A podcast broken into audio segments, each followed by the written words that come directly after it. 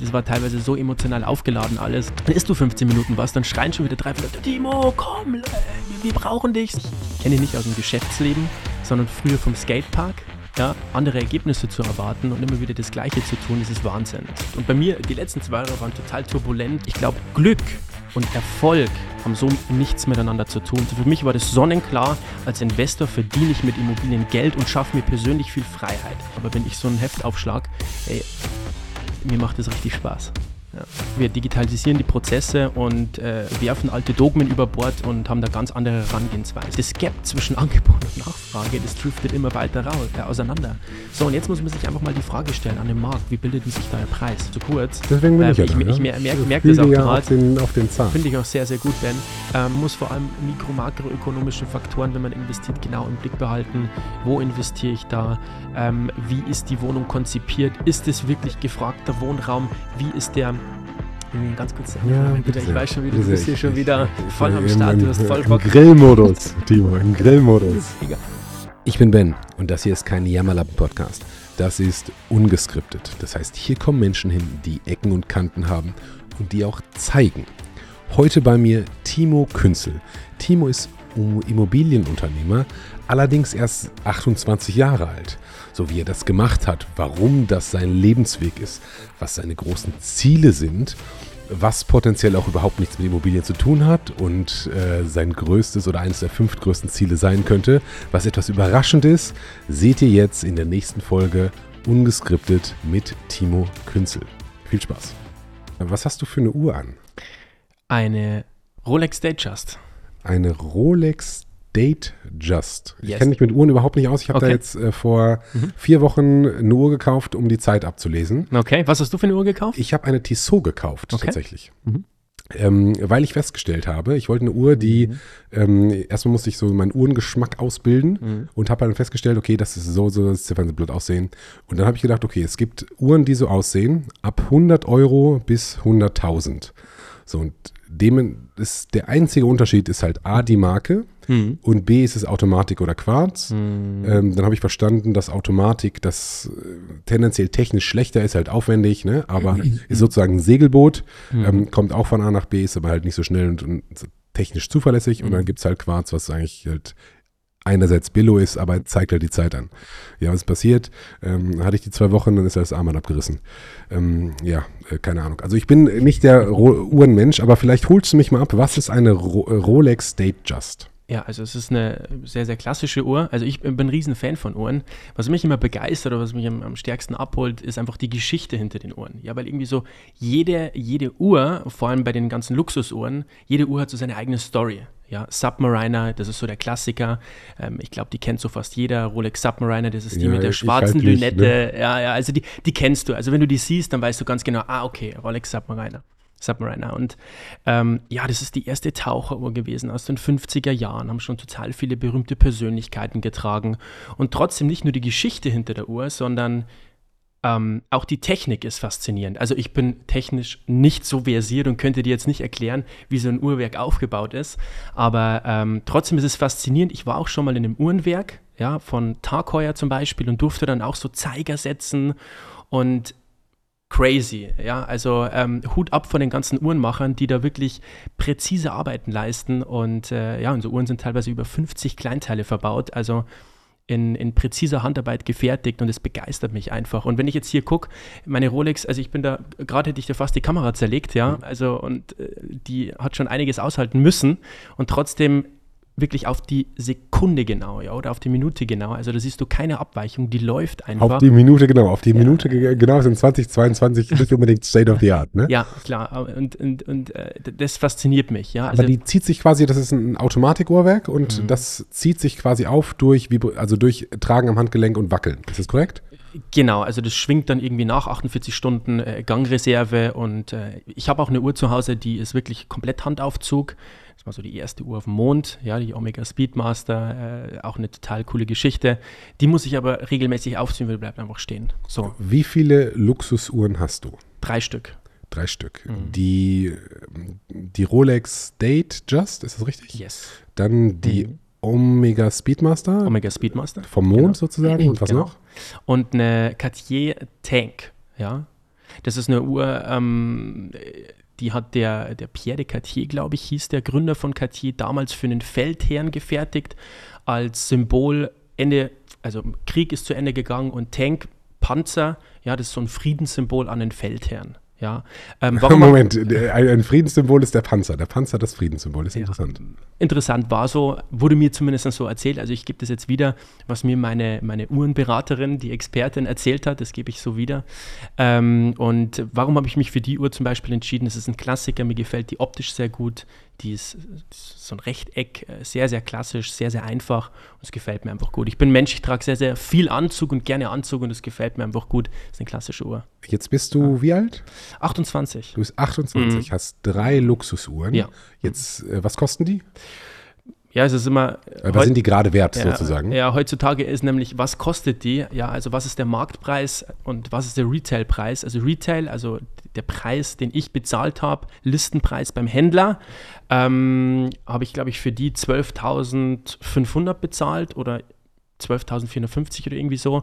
Und ich glaube, der Marktpreis liegt aktuell so bei 16.000.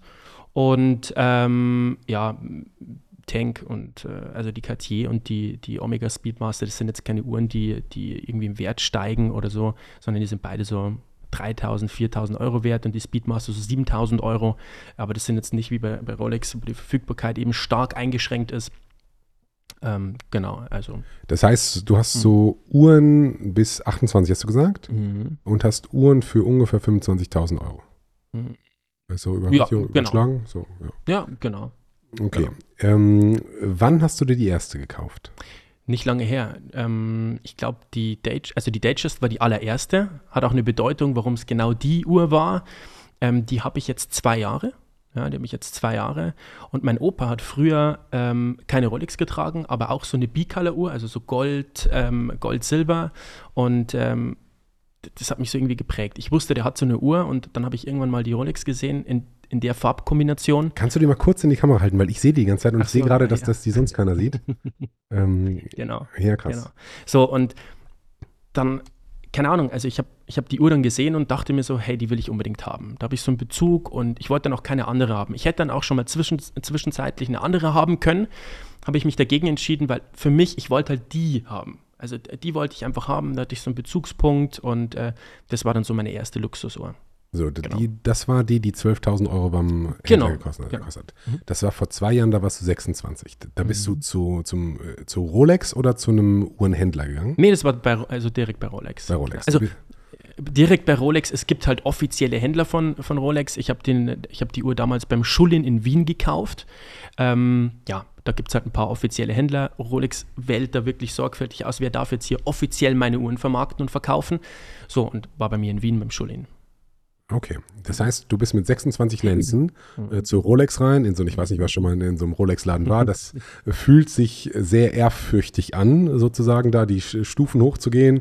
Äh, man hofft dann, dass, äh, dass die auch die Tür aufmachen oder nicht direkt wieder rausschmeißen. Und hast dir dann eine Uhr ausgesucht, die, du wusstest schon, welche du haben wolltest, ähm, hast dir die nochmal angeguckt, hast deine Kreditkarte durchgezogen und für 12.000 Euro eine Uhr gekauft. Fast, ja. Also so leicht ist es tatsächlich nicht, weil das Verrückte ist, ähm, für jemanden, der sich jetzt so mit Uhren nicht beschäftigt, ist das immer total skurril, weil du kannst nicht da einfach reingehen und sagen, hey, da liegt jetzt eine Rolex, die will ich jetzt kaufen. Das funktioniert nicht. Ja, weil die sagen, stopp mal, das ist hier nur ein Ausstellungsstück. Wenn du eine haben möchtest, dann setzen wir dich hier gerne auf eine Warteliste. Ja, und da musst du schön warten. Und wenn die Uhr kommt, dann melden wir uns. So.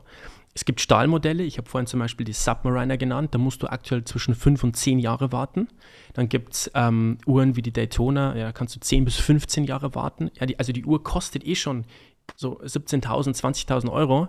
Du musst da warten, du kannst sie nicht einfach erwerben. So, und bei mir war es so, ich habe eigentlich bei einem anderen Händler die Uhr bestellt und habe schon lange gewartet drauf. So, und dann bin ich eben nach Wien gefahren. Das war ein Ausflug, dachte ich mir, okay, cool, hier, Schulin, da gehe ich jetzt mal rein. Vielleicht habe ich ja da Glück. So, und die Verkäuferin, die war. Wenn du sagst, vielleicht ja. habe ich ja da Glück, heißt das, vielleicht verkauft er mir für 12k eine Uhr. Ganz genau. Verrückt, ich weiß, verrückt.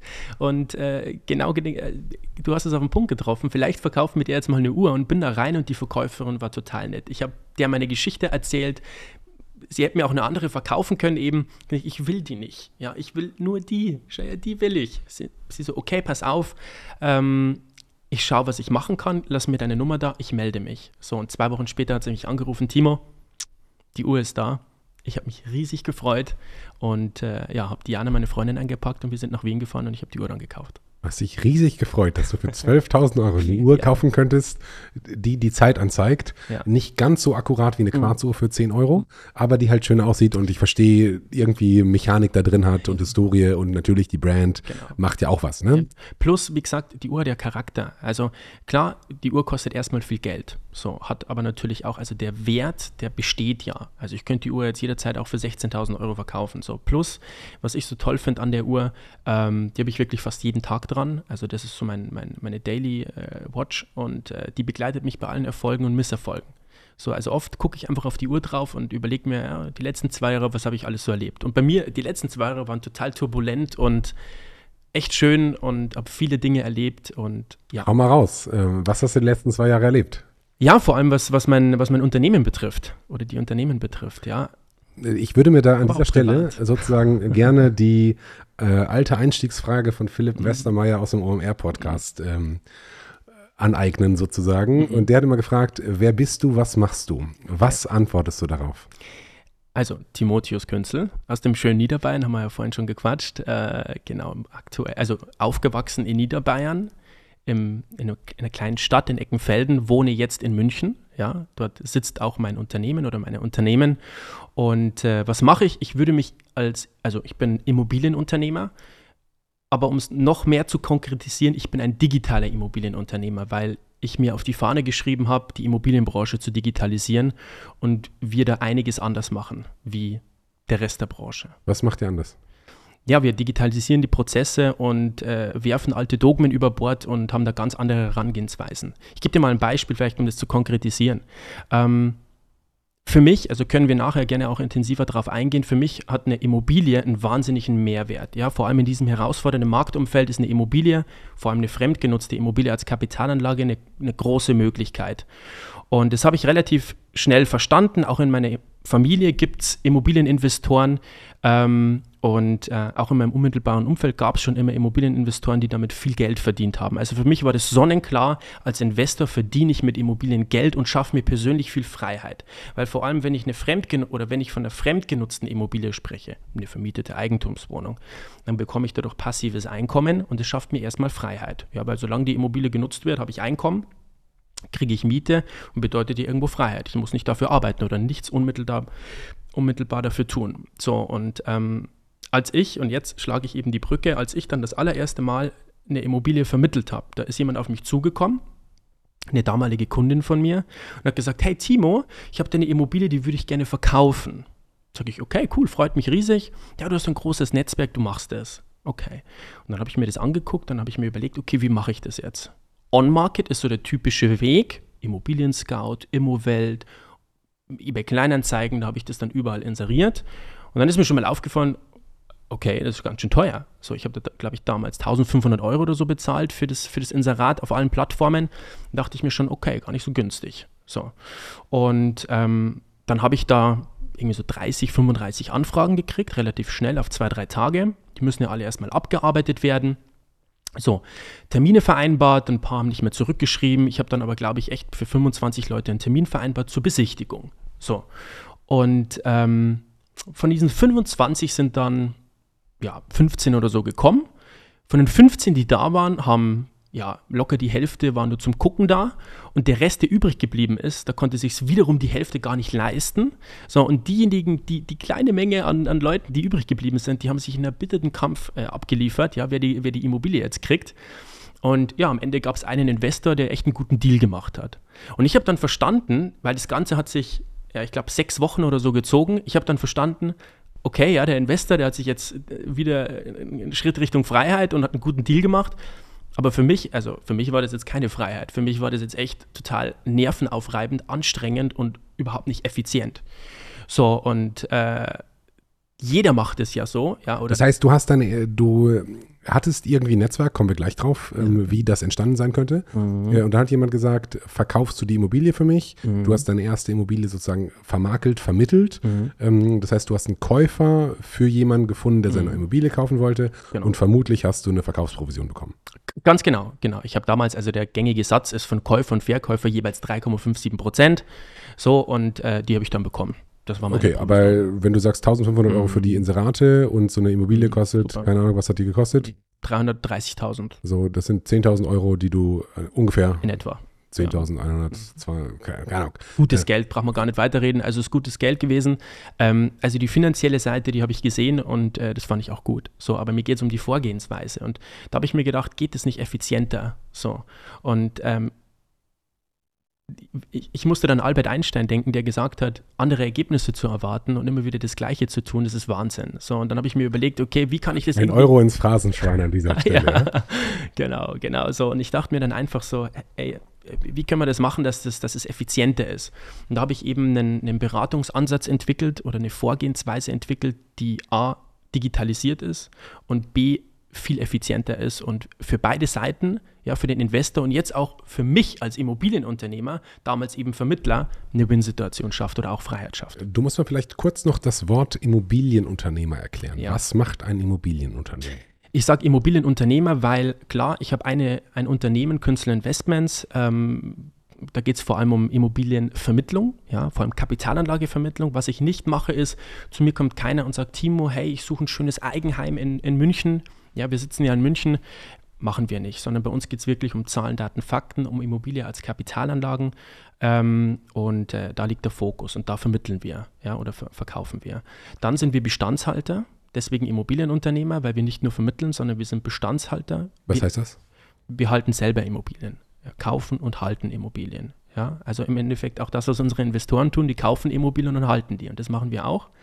Dann entwickeln wir Immobilien, das heißt, wir kaufen Bestandsimmobilien, entwickeln die und verkaufen die dann wieder weiter, behalten wieder einen Teil.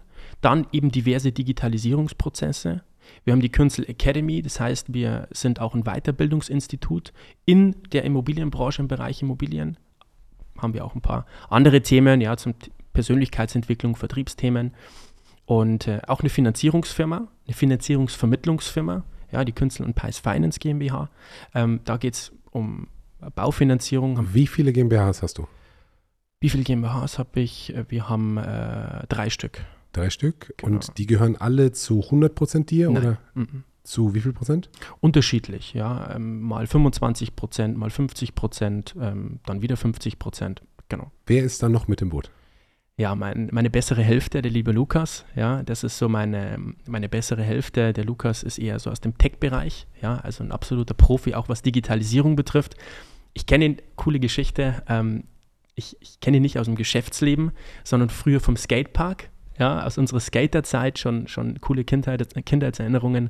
Und da habe ich ihn kennengelernt und äh, dann eben wieder getroffen. Und ja, dann haben wir gesagt, passt doch super. Ähm, der Vibe stimmt, wir kennen uns ewig und dann ist eins zum anderen gekommen und heute bin ich super, super glücklich, dass ich so einen genialen Partner an meiner Seite habe, weil viele Dinge ohne den lieben Lukas gar nicht möglich wären. Ganz süß, ganz, ganz süß hier. ähm, äh, beim nächsten Mal gibt es so I Love Milka Praline. Das könnte ganz, ganz wunderbar sein. Ja, Ähm, Cool. So, erzähl nochmal, du hast irgendwann was, also für mich ist noch nicht klar. Mhm. Du bist 28, hast dir, sagst jetzt, ich habe halt drei GmbHs, mache Immobilien, Mhm. ich vermittel die, ich kaufe die. Äh, Das, äh, da braucht man ja Geld für. Ist ja nicht, Mhm. Du hast ja nicht einen Kiosk aufgemacht und 17 Duplos verkauft und äh, eingekauft und weiterverkauft. Total. Ähm, sondern irgendwo muss sozusagen die, irgendwann muss die erste Firma gekommen sein. Mhm. Wie ist das? bei- Du warst in der Schule und bist dann mit der Schule fertig geworden. War in, war in der Schule schon, hast du da schon unternehmerisch agiert oder wann kam das, das erste Mal?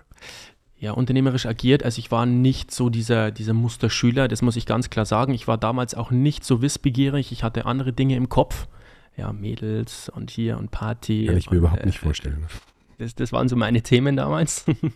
und irgendwie ging da, ja, also schultechnisch war jetzt nicht so meine Glanzzeit damals. Also war okay. Ja, also war jetzt keine Vollkatastrophe, aber war okay. Äh, was für eine Schulform warst du? Ähm, ich war äh, auf, dem, auf dem Gymnasium und äh, habe die aber äh, beendet nach der 10. Klasse und habe dann viele Dinge parallel nachgeholt. Ja, auch dann ein duales Studium, äh, Wirtschaftspsychologie, alles dann parallel gemacht.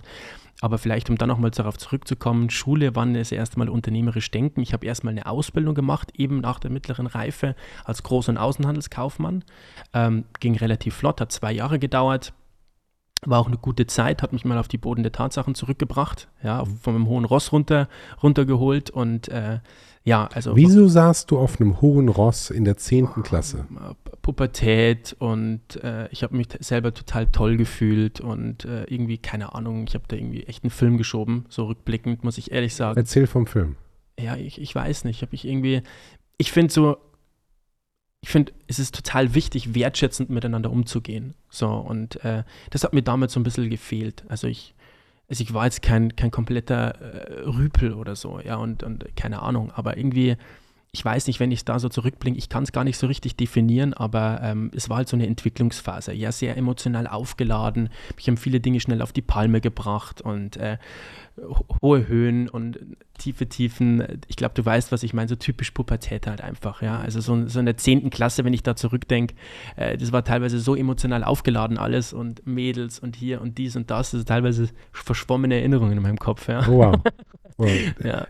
Ja. Das heißt, äh, aus was für einem Elternhaus kommst du? Aus einem also super Elternhaus. Ja, also meine, ich liebe meine Familie, vor allem meine Mama. Ja, ähm, also ich bin äh, von meiner Mama äh, sozusagen, also meine Eltern haben sich getrennt, da war ich zehn. Ja, und mit meinem Papa habe ich nicht so viel Kontakt.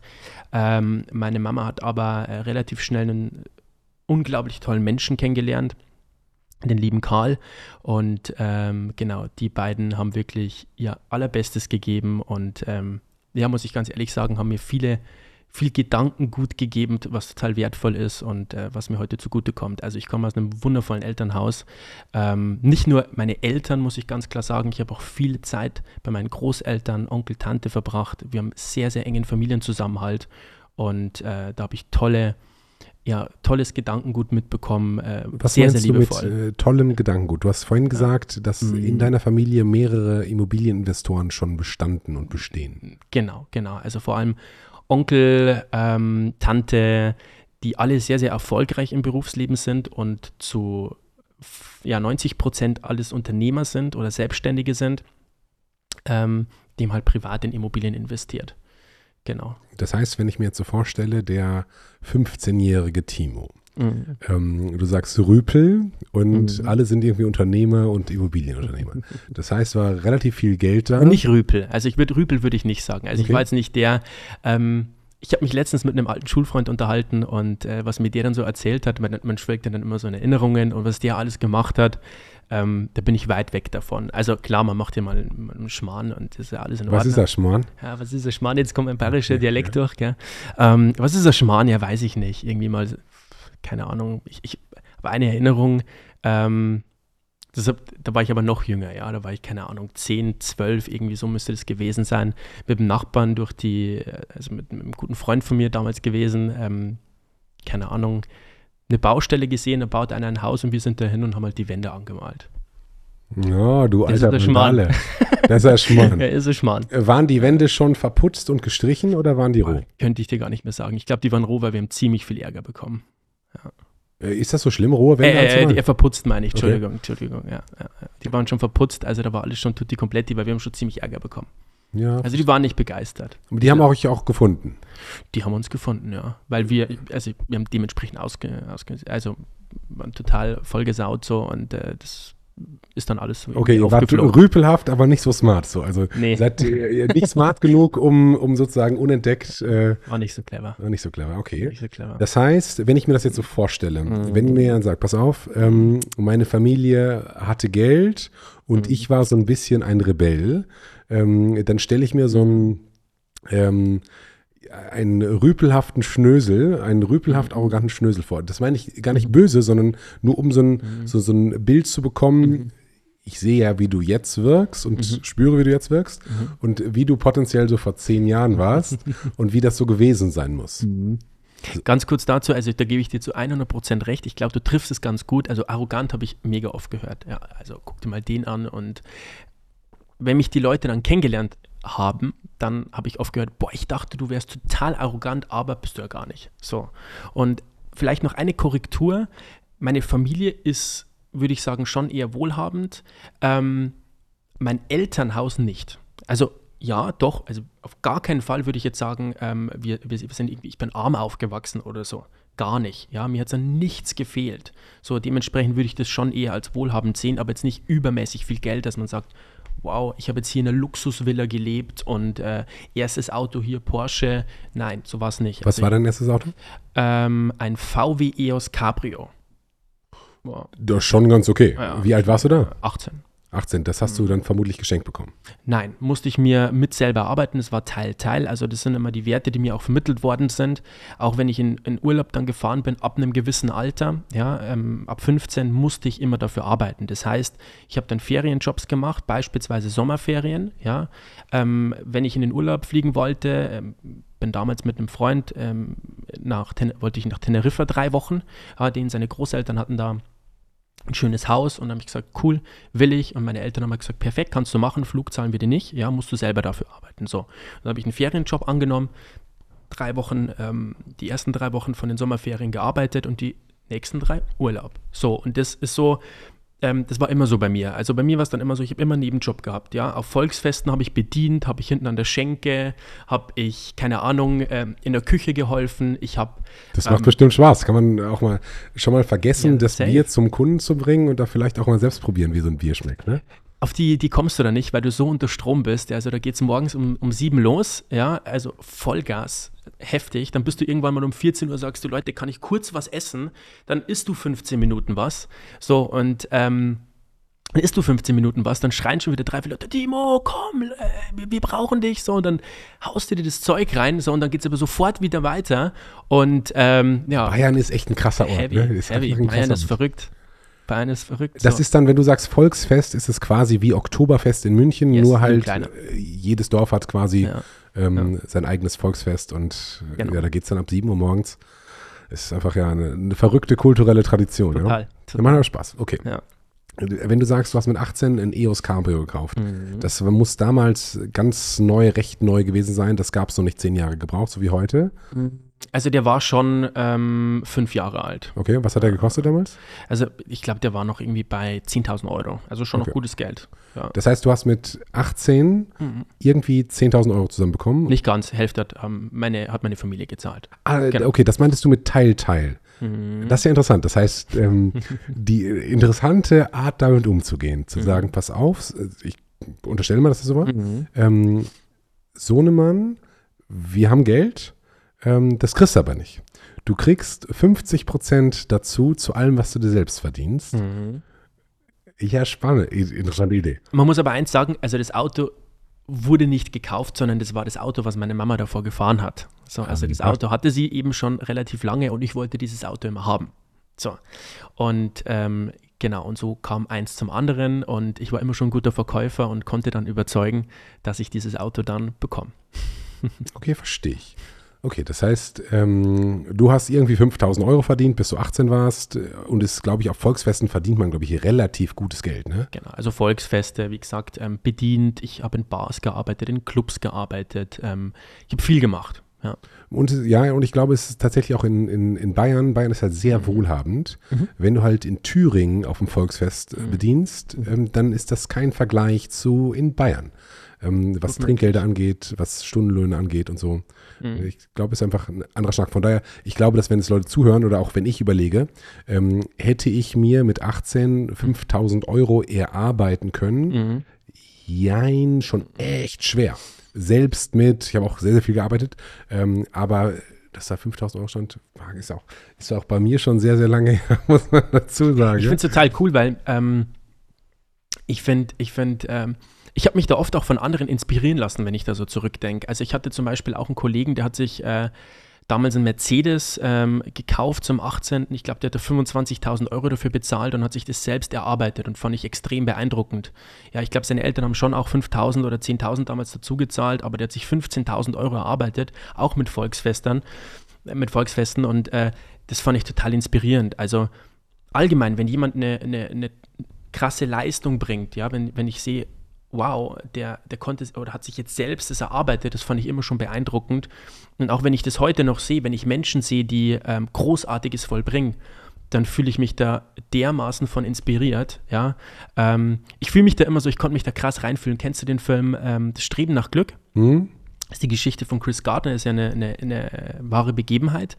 Und ähm, da gibt es eine Szene vor dieser Börse, ja, da war er damals obdachlos und da sieht er jemanden, so einen Börsenmakler, mit einem Ferrari vorfahren. So, und dann ging er zu ihm hin und hat gesagt, wow, Sir, what a great car, ja, total geniales Auto, was machen Sie beruflich?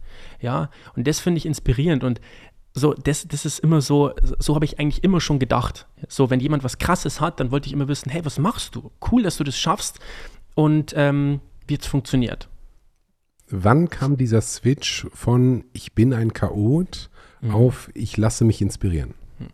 Nochmal, ich war kein Chaot, würde ich niemals sagen, weil zum Beispiel ähm, ich war auch nie unordentlich oder so, sondern ganz im Gegenteil, wenn du jetzt meine Freundin fragen würdest und es war eigentlich fast schon immer so, ich habe schon sogar ein, so ein bisschen einen Ordnungstick. So, also bei uns zu Hause sieht es immer tippitoppi aus, ja, und äh, ich würde mich nie als Chaot bezeichnen, ich würde nur sagen. Was ein Rebell, sagen ja, wir so. Also so ein bisschen ein Rebell und. Äh, oder frech was chaotisch war, waren so meine Gedanken damals. So hormonell geschuldet, äh, hier Pubertät, so, ja, aber ja, also ich gebe dir recht, ähm, meine Gedanken waren auf jeden Fall chaotisch. Wann kam der Switch? Ähm, ich habe damals, also nach meiner Ausbildung als Groß- und Außenhandelskaufmann, hat ein Freund meiner Familie, ähm, der hat mich als guten Verkäufer gesehen, also jemand, der gut reden kann, so, und äh, der meinte dann zu mir, hey, ähm, der hat eine Allianzagentur, hey, wäre das nicht was für dich? Allianz. Okay. Versicherung. Versicherungen. Und ich dachte mir, okay, weiß gerade eh nicht so wirklich, wohin mit mir. Und bin dann da reingestartet und fand es mega cool. So, die Kommunikation, ähm, Verkaufen, ähm, fand ich einfach cool. Auch das Thema Vermögensaufbau hat dann relativ, also vor allem bei der Allianz verkaufst du ja nicht nur Versicherungen. Allgemein in der Versicherungsbranche geht es nicht nur um Versicherungsbranchen, sondern auch um vermögensbildende Produkte.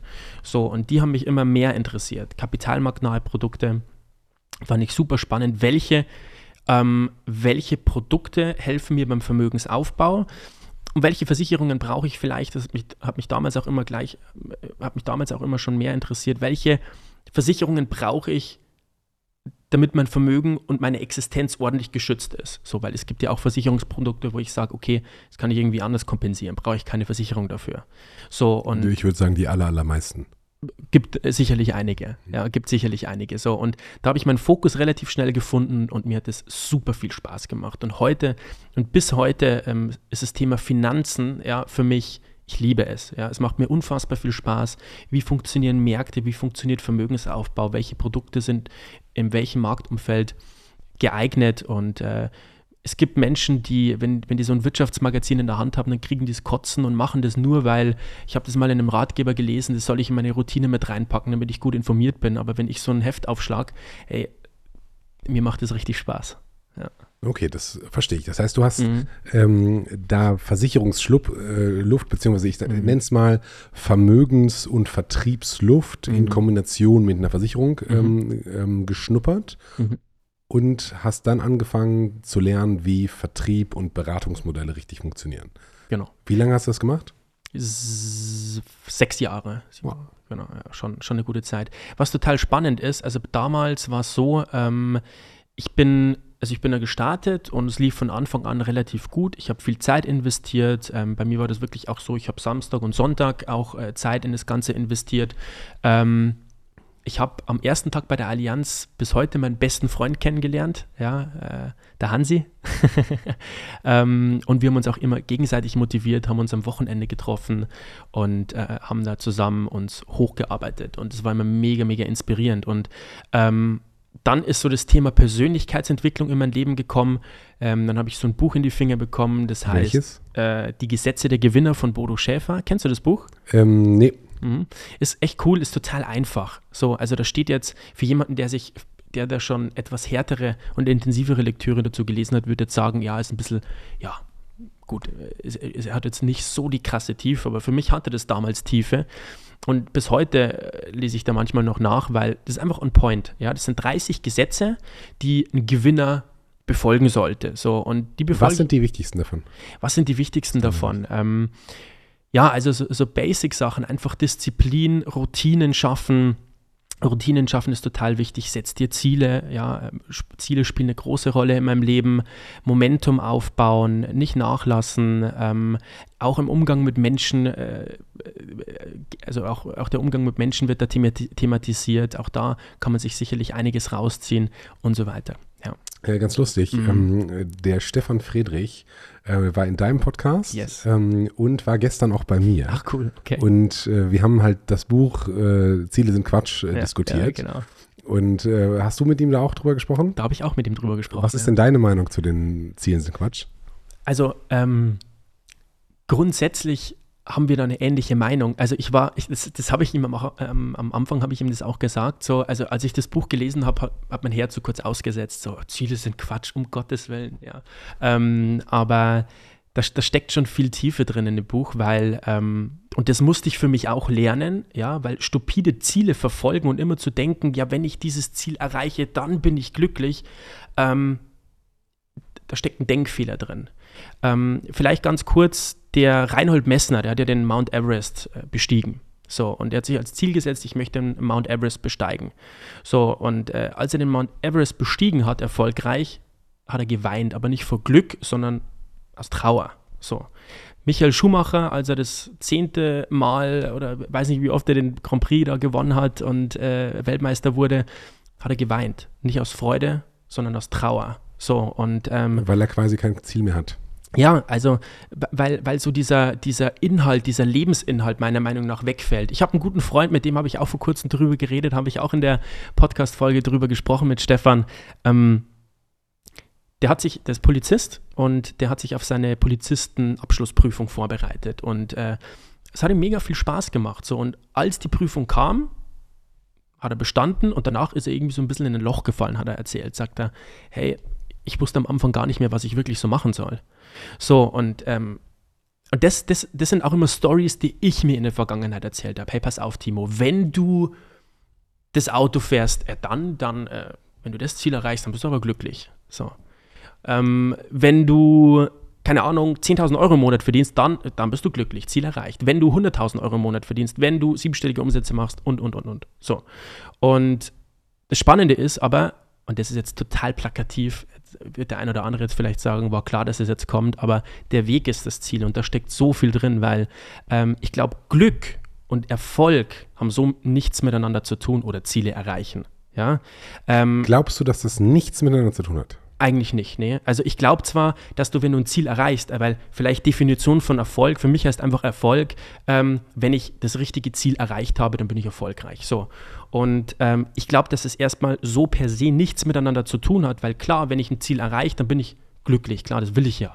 So, aber Glück steckt in jedem Augenblick. Man darf nicht vergessen, dass ähm, wirklich auf dieses Hinarbeiten auf ein Ziel, da in jedem Augenblick Glück drin steckt. Und als ich das wirklich verstanden habe, hat sich mein Leben nochmal verändert. So, weil ich gehe jeden Morgen ins Office und suche oder für mich ist das Glück so, so direkt vor meinen Augen und das war es früher nicht. Ja, ich verbringe meine Zeit mit unglaublichen Menschen. Ich habe ein tolles Büro, jetzt ziehen wir wieder um in noch größere Büros. Total genial. Ich habe nur inspirierende Menschen um mich. Ja, ich spreche gerade mit dir in einem mega Podcast mit einem super Typen. Das sind alles Momente, der Weg ist das Ziel. Und ähm, für mich steckt Glück in jedem Augenblick drin und jeder, der seine Ziele verfolgt, dem rate ich zu verstehen ähm, oder zu erkennen, dass Glück ein Geburtsrecht ist. Jeder von uns darf glücklich in jedem Moment sein und red dir bitte nicht ein, dass irgendwie du glücklich bist, wenn du endlich dieses Ziel erreichst, weil wenn du nicht verstehst, dass du jetzt glücklich sein darfst, dann wirst du es auch nicht sein, wenn du das Ziel erreichst. Jobless, Timo, Jobless. Ja. Ähm, äh, Verstehe ich total. Ich habe da tatsächlich eine, eine, ganz ähnliche Story, vielleicht wie, wie Reinhold Messner zu erlebt. Ähm, ich habe eine E-Commerce-Firma und äh, cool. äh, viel, viel Arbeit reingesteckt, dass die funktioniert. Und dann haben wir in einem Black Friday Sale oder in einem Pre-Black Friday Sale, an einem mhm. Donnerstagabend, irgendwann mal das war eine Zeit, da haben wir, glaube ich, im Monat 150.000 Euro Umsatz gemacht oder so. Also jetzt durchaus auch erwachsenes Unternehmen, ne? aber nicht ganz, aber ganz mhm. erfolgreich. Und haben aber in diesem Black Friday äh, Donnerstagabend in dreieinhalb Stunden, ich glaube, 300.000 Euro umgesetzt. Ne?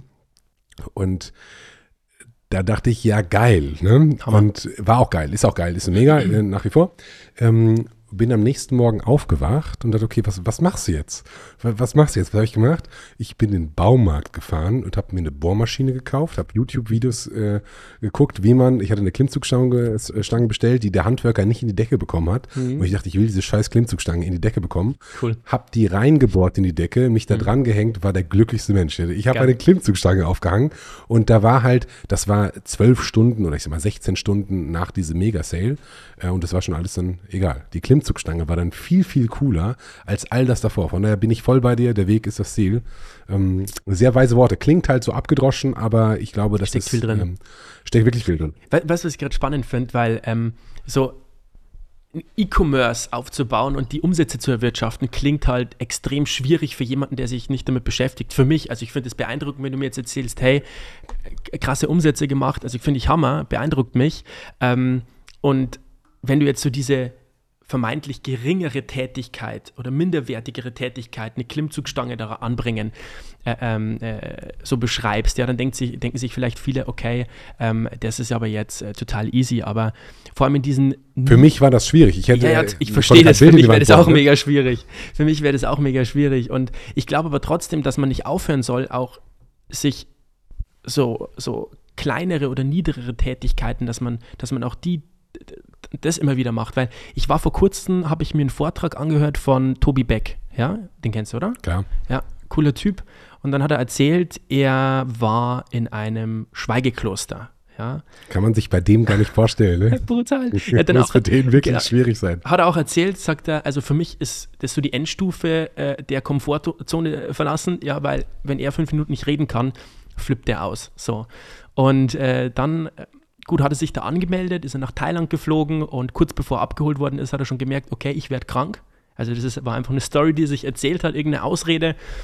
Er hat nie Kopfweh und auf einmal hat er Kopfweh bekommen. So, und äh, dann konnte er sich trotzdem überwinden. Er ist dann da eingestiegen in das Fahrzeug und dann sind sie in das Schweigekloster. Und äh, ja, genau, also beim Schweigekloster angekommen, du darfst ja nichts reden, hat dann jeder so seine Aufgaben bekommen. Jeder so seinen Zettel und der Nachbar hat einen Zettel bekommen, und da stand drauf, hat er so rüber, rüber geguckt und da stand drauf, du musst jeden Tag sechs Stunden Toiletten putzen. Und er hat sich gedacht, mega, es gibt doch einen Gott, wie geil. Ja, also Gott sei Dank muss ich das nicht machen. Und bei ihm stand dann drauf, er muss sechs Stunden jeden Tag dem obersten Mönch die Füße massieren.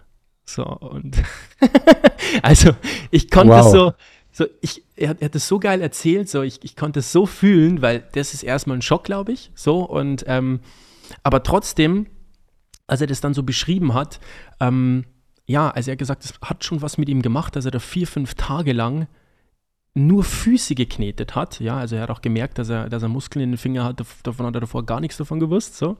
Und ähm, trotzdem macht es mit, was mit einem und glaube ich, bringt einen nochmal auf eine andere Stufe, auch was das Thema Glück betrifft. So, weil ähm, ich glaube, wenn wir Dinge tun, die erstmal relativ einfach sind oder stupide sind, auch die immer wieder in unseren Alltag oder in unser Leben integrieren, ich glaube, da steckt auch wahnsinnig viel drin und ähm, zeigt dann auch wieder oder verdeutlicht uns wieder den Wert von anderen Dingen. Weil ich glaube, so, so ticken wir einfach, wenn wir immer nur auf den höchsten Höhen in den höchsten Höhen fliegen und immer nur das Allerheftigste machen und die, maximale Stimulation haben wollen, ich glaube, dann, dann driften wir ab. So weißt du, was ich sagen will? Mir fällt es gerade so ein bisschen schwer, das zu erklären, aber ich, weißt du ungefähr, was ich, was ich meine? Also, ich glaube das schon. Äh, so, also ich glaube, dass ich dich verstehe. Ja. Ich denke jetzt nur gerade an meine Klimmzugstange und das war echt, das war schweinekomplex, weil keiner in einem Baumarkt hat gesagt, hat äh, verstanden, wie man in Stahlbeton bohrt, weil du halt musst halt durch Beton und durch Stahl bohren. Da brauchst du einen Spezialbohrer für, den gibt es irgendwie nur dreimal in Deutschland, den muss mhm. ich irgendwie bestellen. Mhm. Alle haben gesagt, das geht nicht. Mhm. Und ich musste aber, halt, es war wirklich kompliziert. Es waren halt mhm. fünf Stunden mhm. komplexe, ähm, denkerische Arbeit und dann halt in die Decke rein. Und das hat halt funktioniert. Deswegen würde ich das überhaupt nicht als niedere Tätigkeit beschreiben, okay, okay. sondern tatsächlich eine, eine, äh, Tätigkeit außerhalb meiner Komfortzone. Okay, okay. Ähm, auch wenn sie für den Außenstehenden nicht komplex scheint.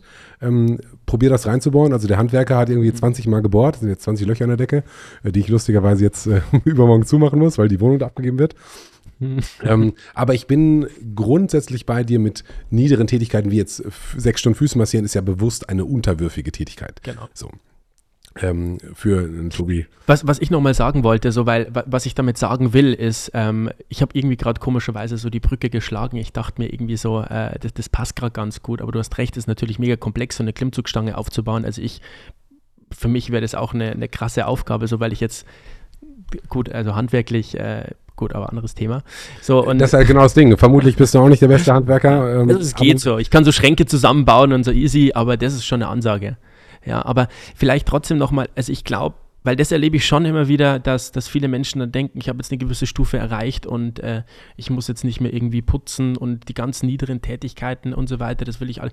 Ich glaube, das ist ein Fehler, so, weil ich bin zum Beispiel schon jemand, äh, ich räume gerne auf, ich putze mal gern, ich mache mal gerne äh, mein Auto sauber und das will ich auch alles selber machen oder einfach mal wieder aussortieren oder einfach mal wieder so einfache Sachen machen, ja, oder keine Ahnung, weißt du, was ich meine? Und das meine ich auch mit zum Beispiel so niederen Tätigkeiten, weil ich glaube, man darf sich niemals zu schön für solche Dinge werden, weil auch in solchen Dingen, Momenten, in so niederen Tätigkeiten, so wie es du jetzt auch gerade nochmal genannt hast, steckt ja eigentlich einiges drin und sensibilisiert uns für die schönen Dinge, also für, für, für andere Dinge dann wieder mehr.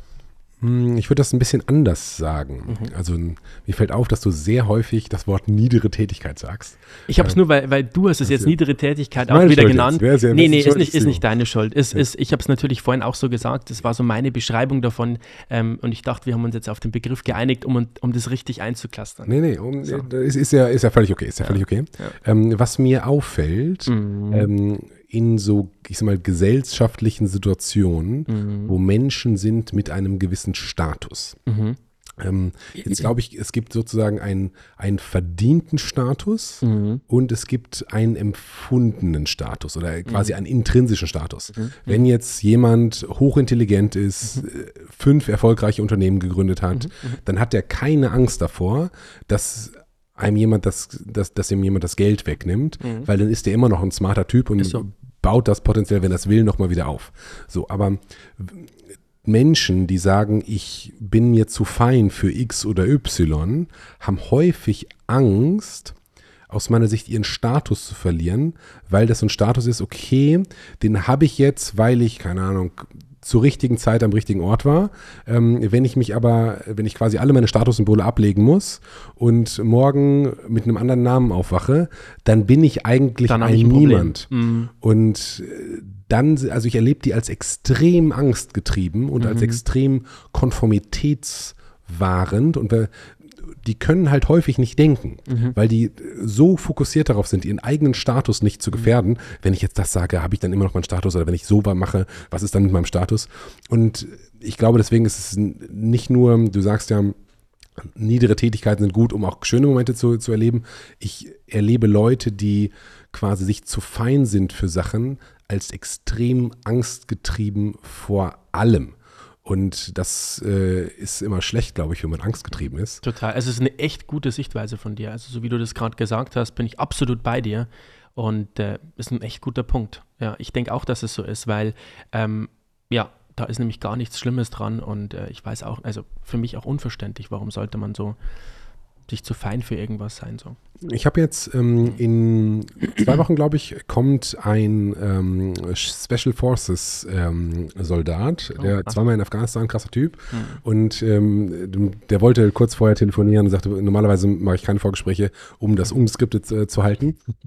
Ja, aber er sagte, pass auf, es ist, ich habe ganz viele Geheimhaltungsverpflichtungen, müssen wir kurz okay. drüber sprechen, mhm. ähm, was ich sagen darf, ob das wirklich okay ist und so. Mhm.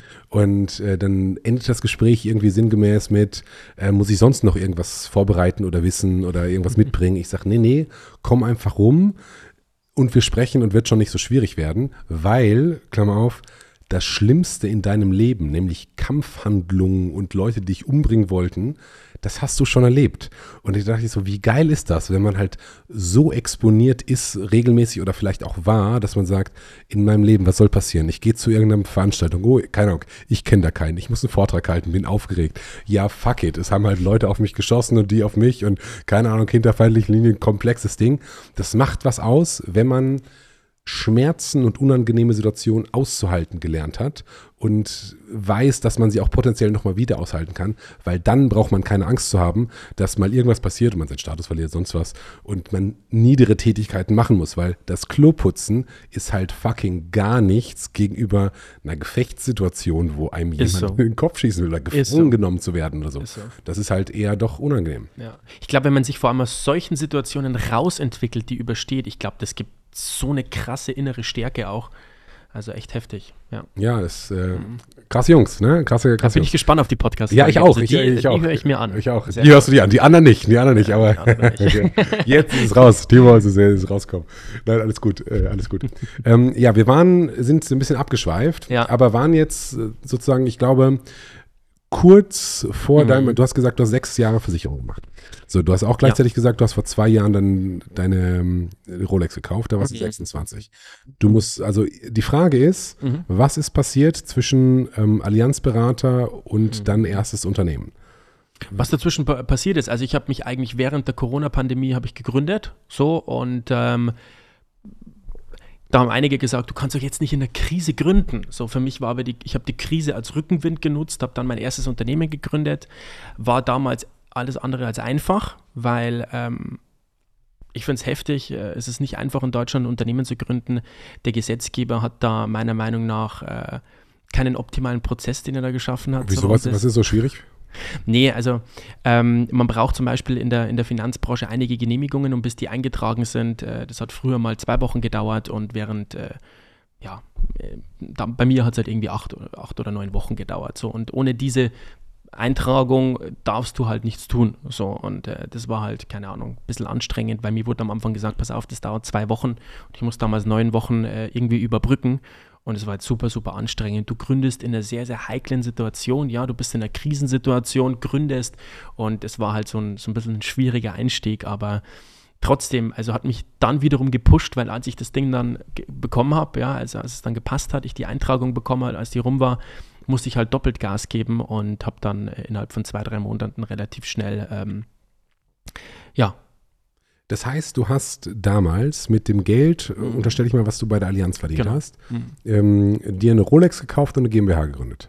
Ähm, nee, dann ist es, ist es dann zwei Jahre her mit der, mit der Rolex, dann ist es vielleicht erst eineinhalb Jahre her. Ja, also dann ist es erst eineinhalb Jahre her. Also ich war, ähm, ich war damals ungefähr ein, ein halbes Jahr sowas äh, selbstständig. Ja, also ich war Krass. damals so ein halbes Jahr selbstständig.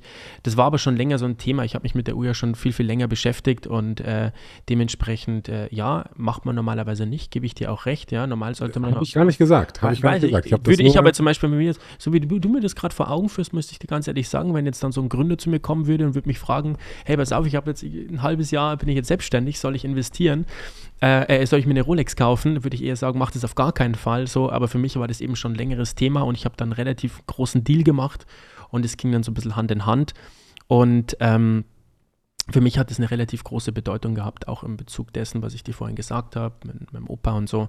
was, Deswegen was für ein ich das Deal hast du gemacht? Ähm, das war ähm, einer meiner ersten größeren Immobiliendeals. Genau. Die du vermittelt hast. Das war eine Vermittlung. Das war eine Vermittlung. Und von dem Geld oder einen kleinen Teil davon habe ich eben dann für die Uhr aufgewendet. Was ist für dich ein größerer Immobiliendeal? Ja, also alles, also ich würde jetzt bezeichnen, wenn bei einem Deal ähm, sechsstellig hängen bleibt, dann ist es für mich ein größerer Deal. Das heißt, wenn es 3% sind, das- ist ja egal wie viel Prozent, aber am Ende des Tages hast du eine Vermittlung gemacht, Genau. äh, sechsstellig bleibt hängen, äh, das ist schon gut und da kann man auch ähm, mal 10.000 Euro abzwacken oder 12, äh, um sich eine Rolex zu kaufen. Ganz genau so ist es. Genau so ist es. Das ist doch geil. Dann hast du in, Mhm. sechs Monate ungefähr, plus minus, nach Gründung, Mhm. schon so einen Deal gemacht, Mhm. ähm, dass das Konto ausreichend gefüllt war. Genau. Ich war aber nie, vielleicht ganz kurz dazu, weil das soll jetzt nicht suggerieren, dass ich total erfolgsorientiert bin. Ich mache jetzt hier einen Deal und that's it, sondern ich habe immer schon ergebnisorientiert gearbeitet. Also Was ist der Unterschied? der Unterschied ist, erfolgsorientierte Menschen, die jagen immer diesem einen Erfolg hinterher und sagen, hey, wenn ich den einen Deal gemacht habe, ich gute Kohle gemacht und dann ähm, lasse ich erstmal die Korken knallen und hier dies, das, kaufe ich mir eine Rolex, sondern Ergebnis, also das ist Hast du ja Erfolg. gemacht. Also du hast ja, Ja, die ja, Korken hab- knallen lassen und dir eine Rolex gekauft. Die Also, Korken habe ich nicht knallen lassen, ich habe die Okay. Uhr gekauft, aber ergebnisorientiert heißt für mich äh, anders wie erfolgsorientiert. Ich habe ein ganz genaues Ziel, breche das runter in einzelne Schritte, in einzelne Etappen und auch wenn ich einen großen Deal mache, äh, dann lasse ich mich von dem nicht weiter beeinflussen, sondern klar, ist cool, ich freue mich dann natürlich, wenn ich so einen großen Deal mache. Also das wäre jetzt Quatsch zu sagen, da freue ich mich nicht darüber, aber trotzdem behalte ich das große Ganze im, im Blick und konzentriere mich ergebnisorientiert auf das Endergebnis, das ich erzielen möchte, auf das große Ziel und habe weitergemacht. So, und das meine ich eben mit erfolgsorientiert und ergebnisorientiert, glaube ich, ist wichtig an der Stelle, weil es soll nicht suggerieren, dass ich jetzt jemand bin, der von einem Deal zum nächsten jagt und das total planlos und nur diesem einen Erfolg hinterherjagt, sondern wirklich ergebnisorientiert. Also ich würde behaupten, und das halte ich für eines der wichtigsten Punkte als Unternehmer, Strukturen zu haben, klare Strukturen zu haben, zu wissen, wo will ich denn hin, ja, und was muss ich denn dafür tun tagtäglich. So, und ich bin ein Riesenfan davon, alles penibelst und kleinigst runterzubrechen. Also ich weiß ganz genau, wenn ich morgens aufstehe, was ich heute tun muss. Wann stehst du denn auf? Um 6 Uhr. Um 6 Uhr stehst Mhm. du auf. Genau. Und wo willst du hin? Ähm, also ich definiere meine Ziele, meine großen Lebensziele in, in kennst du The Big Five for Life Ähm, vom Hören sagen ja. Ähm, von John Strzelecki? Das ist ein äh, cooler Autor. Dann fasst du das vielleicht mal für mich in drei Sätzen zusammen. Big Five for Life bedeutet die fünf Dinge, die du tun möchtest, bevor du nicht mehr auf dieser Welt bist. Genau. Was sind deine Big Five for Life? Meine Big Five for Life sind einmal, ähm, also vielleicht dem übergeordnet, weil das gehört einfach zu dem Konstrukt dazu, muss ich nochmal dazu sagen, ist der Zweck der Existenz. So, also Big Five for Life, für jeden, der jetzt hier zuhört und die Bücher von John Strelecki gelesen hat, der weiß, was das bedeutet. Zweck der Existenz heißt, warum bin ich hier? Big Five for Life, welche Dinge möchte ich tun, bevor ich nicht mehr hier bin? So. Und äh, diese Big Five for Life können sich ja auch verändern, weil manchmal erreichst du Dinge schneller wie gedacht, so, und dann verändert sich das wieder. Und aktuell habe ich vier, ja, aktuell habe ich vier. Den fünften, den ich aktuell definiere, der hat was mit Musik zu tun, aber ich bin mir noch nicht ganz sicher. Also es ist noch nicht so, dass ich sagen kann, das ist es. Fangen wir da mal an. Was mit Musik schwebt dir vor? Also ich, ich liebe Musik, spielt für mich eine große Rolle. Äh, ich spiele Gitarre und ich singe. Und äh, Du spielst Gitarre und singst. ja. Wa- Was singst du und was, also spielst, also quasi Singer-Songwriter-mäßig. Ja, Songwriter nicht. Also ich schreibe keine eigenen Texte, sondern einfach Lieder, die ich gerne höre, die mir, die mir gefallen. Das sind viele Akustik-Songs einfach. Ähm, relativ Standard, ja. Also, Was ist dein Lieblingslied? boah, was ist mein Was Lieblingslied? spielst du am liebsten? Was? Momentan äh, spiele ich oft äh, Sun Don't Shine. Kennst du den Song? Nee. Von Will Hart heißt der Sänger. Hm? Dann ähm, Singst du den gut und spielst den gut? Was spielst du am besten? Was kannst du, wenn du auf der, quasi heute Abend auf die Bühne müsstest ähm, und jemand sagt dir, pass auf, du kannst leider nicht mehr proben, aber kann, musst ein Lied spielen. Singen, da hast du eine Chance, vor 10.000 Jetzt Leuten zu ich spielen. was eingebrockt. Ja, ja. Äh, Was, was kann ich am besten? Also ich mag gern so deutsche Songs, 80 Millionen von äh, Max Giesinger. Dann ähm, Budapest ist ein cooler Song. Budapest? Ja, den kennst du, oder? Nee, be beide nicht. Echt? Aber 80 Millionen kennst du doch. Das war damals sogar ein WM-Hit. Ähm, ich mach mal folgendes. Ich hole mal meine Gitarre Ach, geil. und dann Geil. äh, kannst du das hier mal live einspielen. Geil, okay, krass, krass. Okay.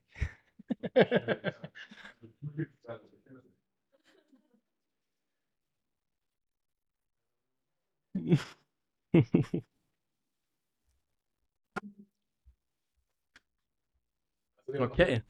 Also, du weißt, dass ich mir da noch kein konkretes Ziel gesetzt habe. Das ist jetzt German, okay. okay. Die musst du wahrscheinlich stimmen. Okay. Hast du ein Stimmgerät auf dem Handy? Ich habe ein Stimmgerät auf dem Handy. Geil, dann mach das doch. Ähm, so. Ja, das ist jetzt hier ein bisschen doof. Ja, pass auf, wir können, also das schneiden wir raus, von daher kannst du in Ruhe stimmen. Also wir schneiden das Stimmen raus, sorry. Das, Mhm. äh, wir schneiden das natürlich Okay, dann raus. kann ich jetzt hier mal kurz meine, meine Kopfhörer runter machen, oder? Ja, ja, genau, kannst, kann, kannst runter machen, kannst jetzt stimmen. So, wir sind wieder zurück. Ähm, du hast gerade kurz dein, äh, meine Gitarre gestimmt, äh, völlig ungeprobt und ich schiebe dir jetzt das Mikro rüber zur Gitarre und äh, dann haust du uns mal einen raus. Also ich kann ja jetzt wenig, wenig raushauen, weil du hast kein Cup, oder? Bin echt. Ja, sorry, es tut mir total leid, aber ähm, wir sehen es dir nach. And give me one good reason why I should never make a change. And baby, if you hold me, then all of this will go away. Sorry, mich stört gerade das Kabel so leicht. Aber, also vielleicht nochmal, warte, warte, warte. Kannst du das Kabel? Ja, okay.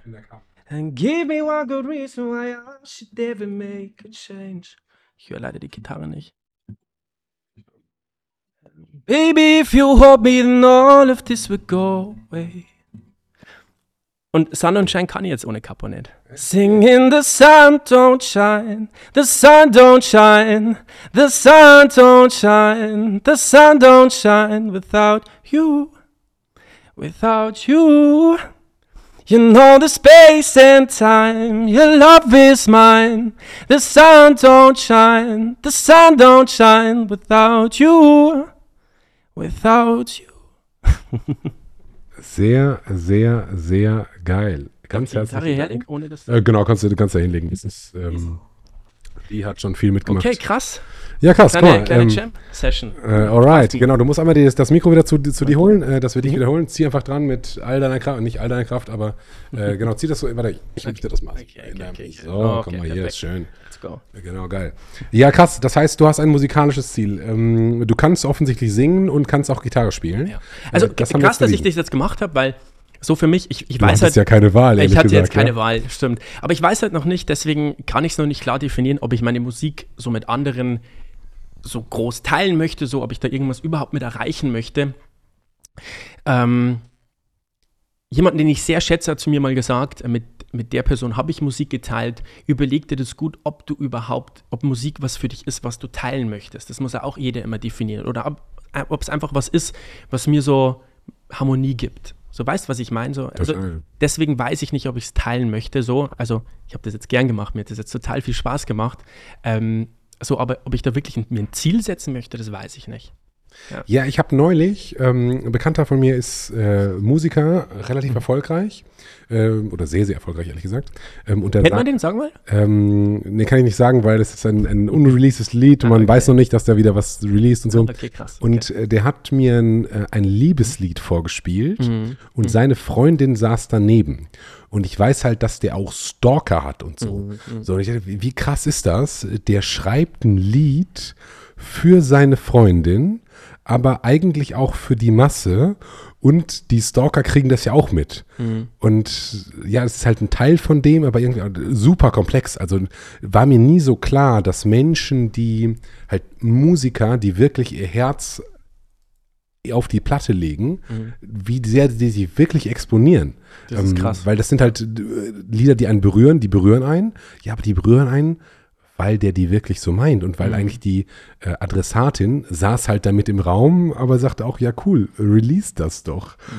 Halt crazy, crazy world. Okay, aber Mhm. Mega. du willst irgendwas mit Musik machen, würdest du gerne auf einer Bühne stehen oder würdest du gerne schreiben oder was ist Das weiß ich eben noch nicht. Deswegen für mich, ich kann es noch nicht so klar ausformulieren, weil wenn ich sage, okay, das ist jetzt so ein Big Five von mir, das möchte ich tun, dann muss, dann muss ich das richtig anfühlen. Das ist so wie mit meinem Zweck der Existenz, habe ich es vorhin genannt. So, das, da habe ich lang so rumexperimentiert, ein paar Jahre und irgendwann habe ich es aufgeschrieben und dachte mir, das ist es.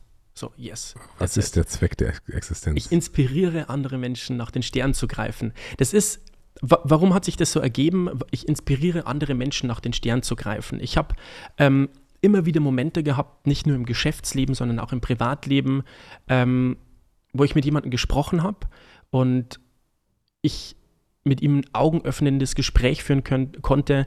Da sind dann auch Tränen geflossen und das waren so für mich Momente, wo ich gemerkt habe, ich konnte jetzt inspirieren, ich konnte ihn jetzt bewegen und konnte den zu einem Schritt bringen, der ihn echt weiterbringt. Und dann das Feedback zu bekommen nach Tagen, Wochen, Jahren, ja, ähm, hey, pass auf, wegen dir habe ich das damals gemacht, ich bin dir unfassbar danke, äh, dankbar, dass du mir den Schubser gegeben hast.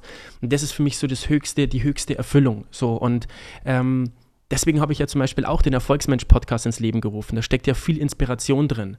Ich, mein, mein Konzept ist ja, ich spreche mit außergewöhnlich erfolgreichen Menschen aus verschiedensten Lebensbereichen, wie auch jeder für sich Erfolg definieren mag. Und ich glaube, wir können von anderen Menschen so viel lernen und uns und zulassen und wir müssen oder dürfen auch zulassen, uns inspirieren zu lassen. Und äh, ich liebe es zu inspirieren und ähm, genau, das, das erfüllt mich sehr, wenn, wenn ich, also ich muss nicht zwanghaft inspirieren, vielleicht auch da, aber wenn das jemand annehmen möchte und wenn es zu ihm passt, was ich da mache, weil es gibt ja auch Menschen, die können sich mit meinem Lebenskonzept nicht identifizieren und das ist auch völlig in Ordnung für mich so. Aber wenn es für jemanden passt, dann ist es für mich eine, große Genugtuung und das ist für mich eine hohe Form von Glück.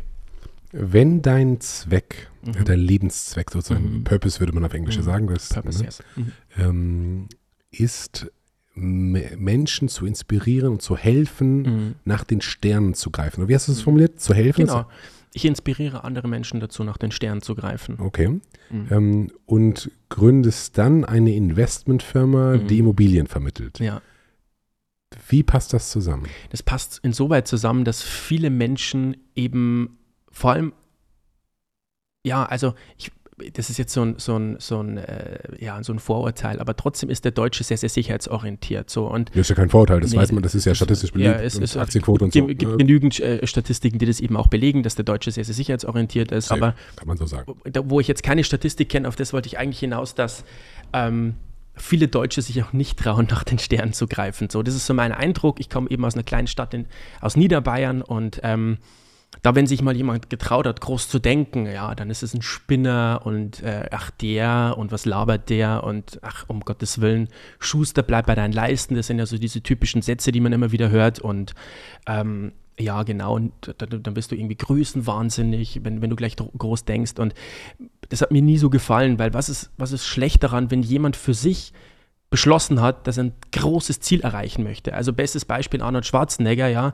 äh, der kommt aus einer kleinen Stadt in der Nähe von Graz oder aus einem kleinen Dorf, ähm, hat es bis zum Bodybuilding-Champion gebracht, plus Schauspieler, plus Governor, so, also riesige Ziele gehabt und der hat sich auch von keinem einreden lassen, musste sich aber das Gleiche anhören. So, und der hat durch sein Tun andere Menschen dazu inspiriert und ich glaube, der hat viele Menschen zu großartigen Dingen inspiriert. Also wie, von wie vielen Menschen ich schon gehört habe, hey, Arnold Schwarzenegger ist ein Vorbild für mich. Krass, der kommt aus so einer kleinen Stadt, hatte so krasse Herausforderungen und ist trotzdem drüber hinausgewachsen und hat so geniale Dinge erreicht. So, und sowas finde ich inspirierend. Und das meinte ich eben damit. Ähm, und wie passt es zusammen? Also ich bin Unternehmer, ich habe in der Krise gegründet, wie gesagt, äh, ist gut Luft nach oben, aber wir verdienen auch gutes Geld. Ähm, und ähm, ja, dann der Podcast und so weiter und so fort. Das sind alles Dinge, die mir wahnsinnig viel Spaß machen. Und vor allem Immobilien vermitteln, was, wie, wie passt es zusammen? Ich schaffe Freiheit und Wohlstand mit dem, was ich tue, tagtäglich.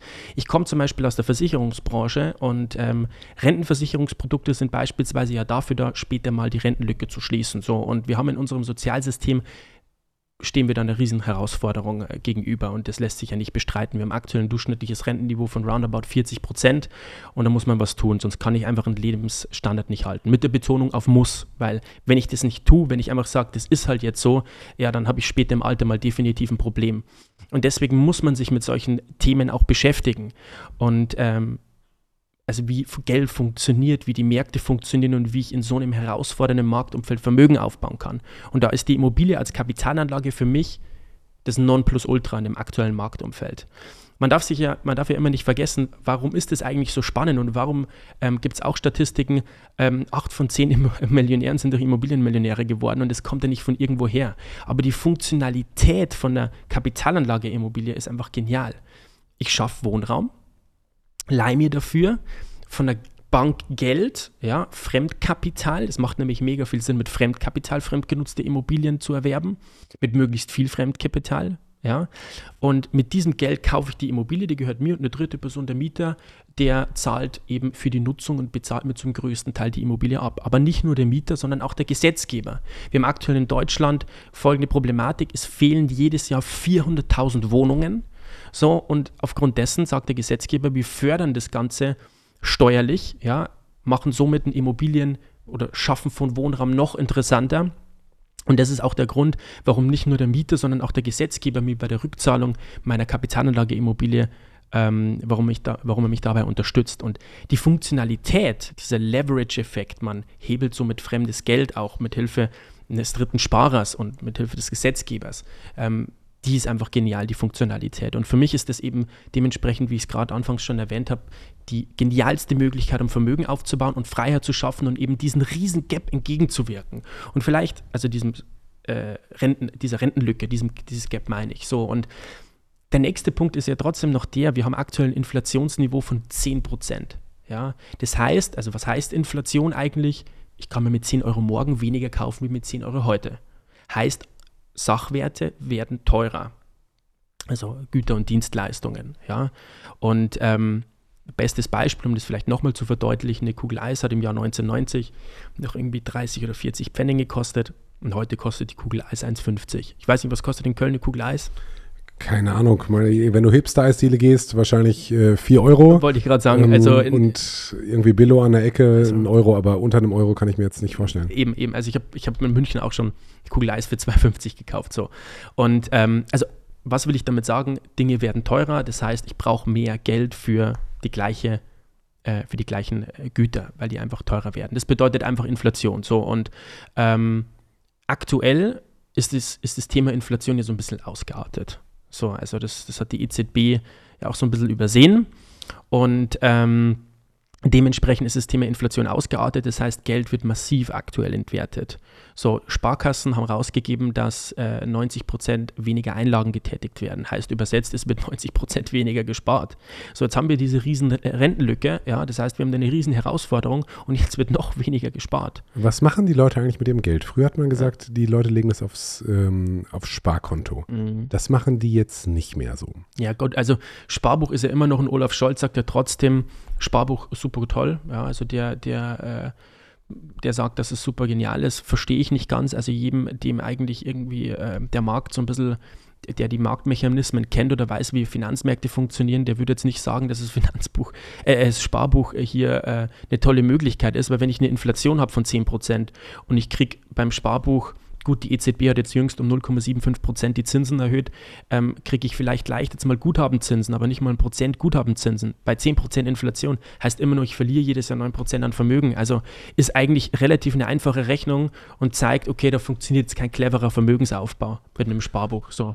Ja, ja verstehe ich. Mhm. Jetzt hat man die letzten 100 Jahre mhm. ungefähr gesagt, dass sich Wohnimmob selbstgenutzte Wohnimmobilien mit ungefähr minus 1,5 Prozent im Jahr verzinsen. Das heißt, alle, die mhm. früher selbstgenutzt äh, ein Haus gekauft haben oder selbst drin gewohnt haben, hat man gesagt, die verbrennt Geld, es ist cleverer zu mieten und ähm, mhm. fremd zu, beziehungsweise zu mieten, was zu kaufen und das extern zu vermieten. Mhm. Das ist über, du hast gesagt, Steuern mhm. ähm, deutlich incentiviert und auch mhm. über, ähm, über den Markt.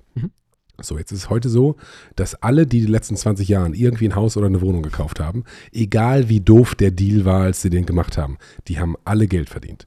So, das heißt, Immobilienpreise sind heute drastisch, drastisch höher als noch vor ein paar Jahren mhm. und sind auch so hoch, dass sich Menschen mit normalen Einkommen eigentlich kein Haus im Grünen sozusagen, was früher ja mal der, der normale das, das normale Lebensmodell war. Ich bin, ich studiere, ich mache ein, oder eine Ausbildung, suche mir einen Job, dann arbeite ich, heirate ich, kaufe mir ein Haus, mhm. irgendwann falle ich tot in die Kiste. Ja, ja. So, das geht heute nicht mehr, weil der, mhm. der Preis für Immobilien mhm. für die meisten so mhm. abstrus hoch ist, mhm. dass sie mit ihrem Lebenswerk sozusagen oder mit dem, ihrer Lebensleistung keine adäquate Immobilie finanzieren könnten. Mhm. Das heißt ja übersetzt, Immobilienpreise sind tendenziell höher, als sie dauerhaft bleiben können. Das heißt, wenn ich heute eine Immobilie kaufe in dem Marktumfeld, das ne, ist ein, ein schwieriges Marktumfeld, Inflation hoch, aber potenziell halt auch Immobilienblase. So, was sagst du dazu? Mhm. Blase, nicht Blase, crasht das? Punkt Nummer eins: Die erfolgreichsten Investoren in meinem Netzwerk wohnen zur Miete. Also Immobilien ein Immobilienkauf ist nicht gleich ein Immobilienkauf, möchte ich damit sagen. Also man muss hier ganz klar unterscheiden, ob ich jetzt, wie du gerade davon gesprochen hast, ähm, eine selbstgenutzte Immobilie erwerben möchte oder eine fremdgenutzte Immobilie. Das sind zwei verschiedene Paar Stiefel. So, haben auch ganz unterschiedliche Funktionsweisen. Also ich persönlich wohne auch zur Miete, investiere aber in Immobilien. So, und das eine schließt das andere nicht aus, ist sogar unter Umständen clever, je nach Lebensmodell. Ja, ich bin zum Beispiel jemand, ich lege höchste ähm, höchsten Wert auf Flexibilität. Und äh, dementsprechend ist es mir für mich wesentlich angenehmer, zur Miete zu wohnen, weil ich halt einfach flexibel entscheiden kann. Ich kann meinen Wohnort verlagern. Ich kann mal äh, drei, vier Monate, einen Monat im Ausland, gut, einen Monat würde ich jetzt nicht meine Wohnung aufgeben, aber vielleicht auch für einen längeren Zeitpunkt im Ausland verbringen. Wenn du in Köln wohnst, würdest du deine Wohnung, wenn die gemietet ist, niemals aufgeben. Ja, weil die Selbst Nachfrage so groß ist. fünf Jahre weg bist. Ne? Das ist in halt München auch nichts anderes. Nee, das ist, klar, ist ein, ist ein Punkt, aber ähm, vielleicht nochmal anders, um die, um die Flexibilität nochmal zu verdeutlichen. Man vergrößert sich, man verkleinert sich. Ja, also Wohnraum sollte flexibel sein für mich persönlich. So. Verstehe. Wie gesagt, je nach Lebensmodell, aber für mich soll äh, Wohnraum einfach flexibel sein. Was ist, wenn Nachwuchs kommt und so weiter und so fort. So.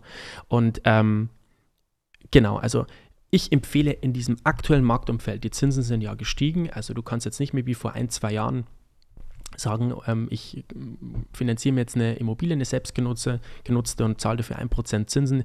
Heute zahlt sie 3, 4%, manchmal sogar schon 5%, je nachdem, wie viel Eigenkapital du mit reinbringst. So, empfehle ich aktuell keinem. So, also für mich ist der Markt aktuell völlig ungeeignet für Menschen, die eine selbstgenutzte Immobilie kaufen möchten. Warum? Weil wenn ich eine selbstgenutzte Immobilie kaufe, dann muss ich die Zinskosten zu 100% selber tragen. So, also es gibt keinen zusätzlichen Mieter oder so, der mir bei der ähm, Abzahlung, der, mir, der mich bei der Abzahlung unterstützt oder der eben bei diesen Zinskosten beisteuert. So, bei der fremdgenutzten Immobilie ist es ein bisschen was anderes. So, weil bei der fremdgenutzten Immobilie spielen die Zinskosten eine sekundäre Rolle. Ich kann die Zinskosten steuerlich geltend machen obwohl sie zum größten Teil vom Mieter getragen werden. So, also der Mieter mit seiner Miete bezahlt natürlich den größten Teil von meinen Zinskosten, im Idealfall sogar äh, die ganzen Zinskosten für mich zurück.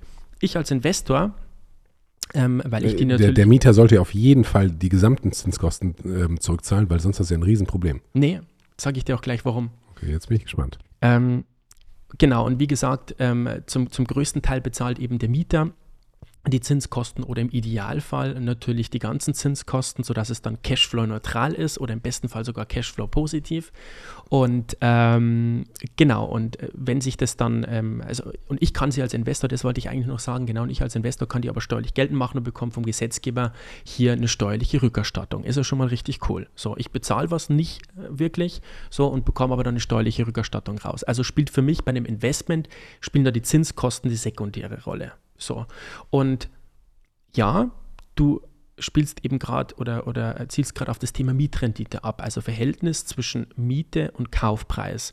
Und klar, im Idealfall tragt oder trägt sich eben die Tilgung und die, die Zinskosten ähm, äh, von selbst, also mit eben den Mieten. So, das ist der Idealfall. Also wenn praktisch Mieteinnahmen, Genau. äh, Tilgung und Zinskosten. Aber du hast gerade tragen. gesagt, dass es Fälle gibt, die, posi äh, die positive Investment Cases wären, wo der Mieter nicht Zins und Tilgung, sondern noch nicht mal die Zinsen trägt. Nee, gut, so, so meine ich das jetzt nicht, sondern, Okay. sondern wenn ich jetzt zum Beispiel sage, okay, Zins und Tilgung, ich bezahle jetzt im Monat äh, 700 Euro zurück, ja, in Summe und äh, habe 600 Euro Mieteinnahmen, dann habe ich 100 Euro negativen Cashflow, das ist aber eigentlich ein Eigensparanteil, ähm, ist aber immer noch ein, ein, ein gutes Investment-Szenario. Verstehe ich, verstehe ich. Genau, weil, wie gesagt, es ist ja nicht nur das Verhältnis zwischen Kaufpreis und Miete, sondern auch potenzielle Wertentwicklung.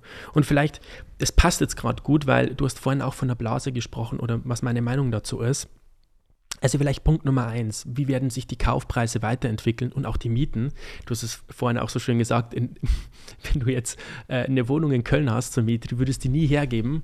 So, also meiner Meinung nach, wie vorhin schon erwähnt, es fehlen 400.000 Wohnungen jedes Jahr laut Bund. So.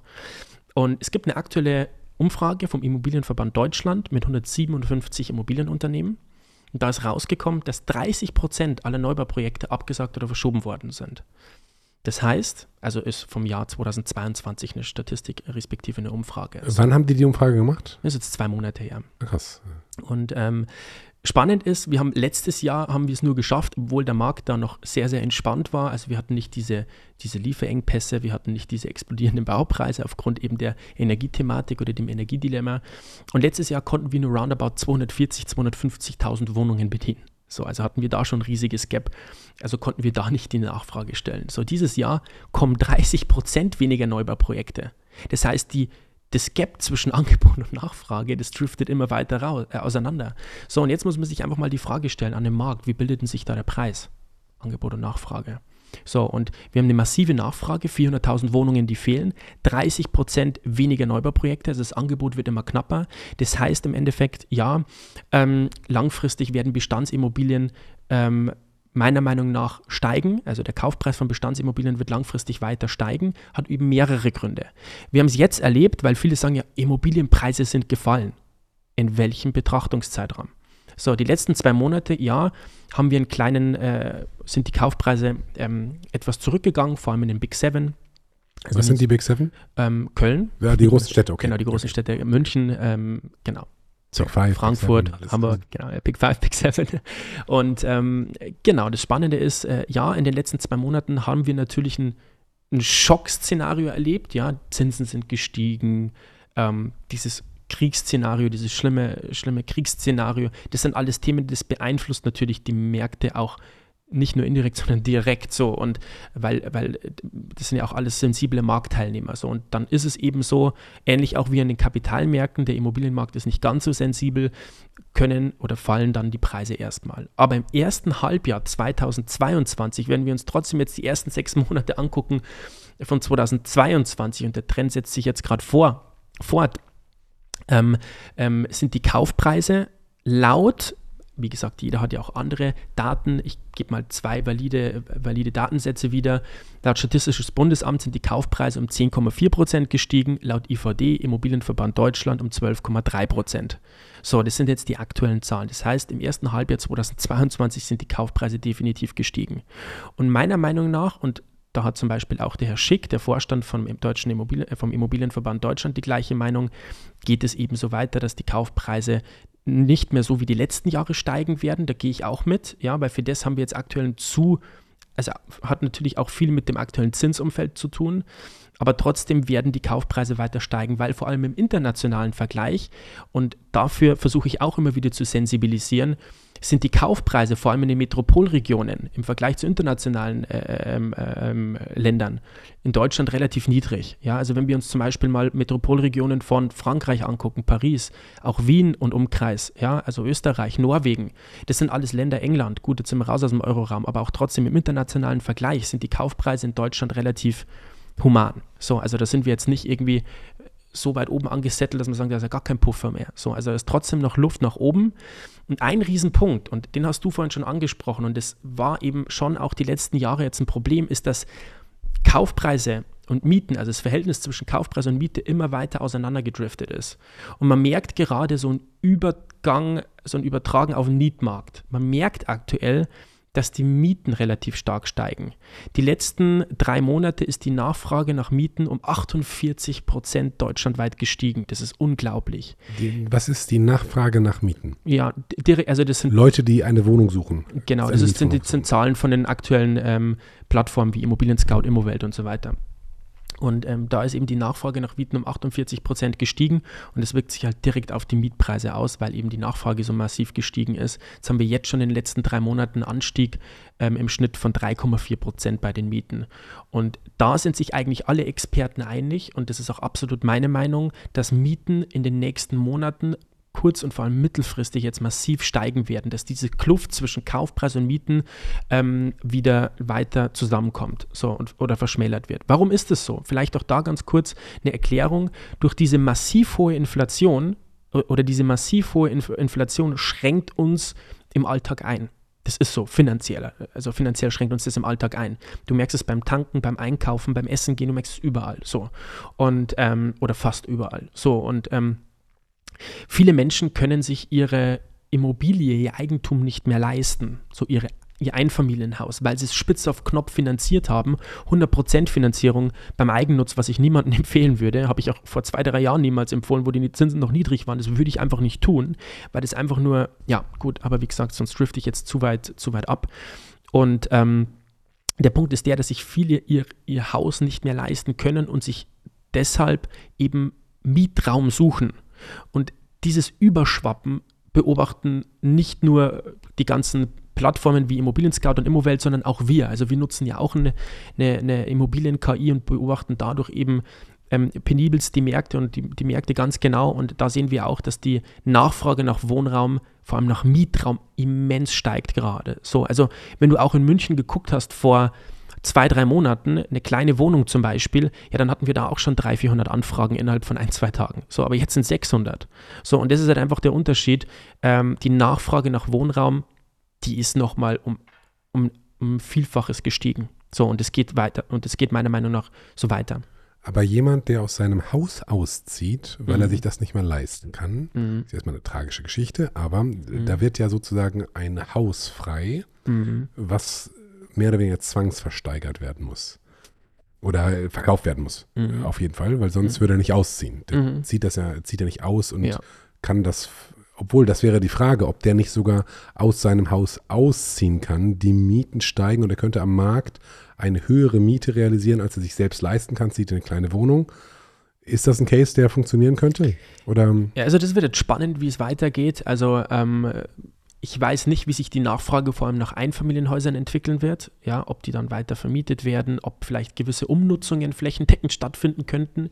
Ist vielleicht, ist Was meine, ist eine Umnutzung? Eine Umnutzung, dass man sagt, okay, das ist jetzt ein Einfamilienhaus, machen wir ein Mehrfamilienhaus äh, draus. Ja, das kommt ein Architekt, guckt sich das an, ob das überhaupt äh, so möglich ist, ja, und dann ist es so, so eine typische Aufteilung. Dann müsste man, müsste man das Ganze umbauen und äh, aufteilen dass eben mehrere Parteien eben diese Wohn dieses Einfamilienhaus, ursprüngliche Einfamilienhaus dann nutzen können. Wenn es mehrere Parteien nutzen können, ist es dann ein Mehrfamilienhaus. So.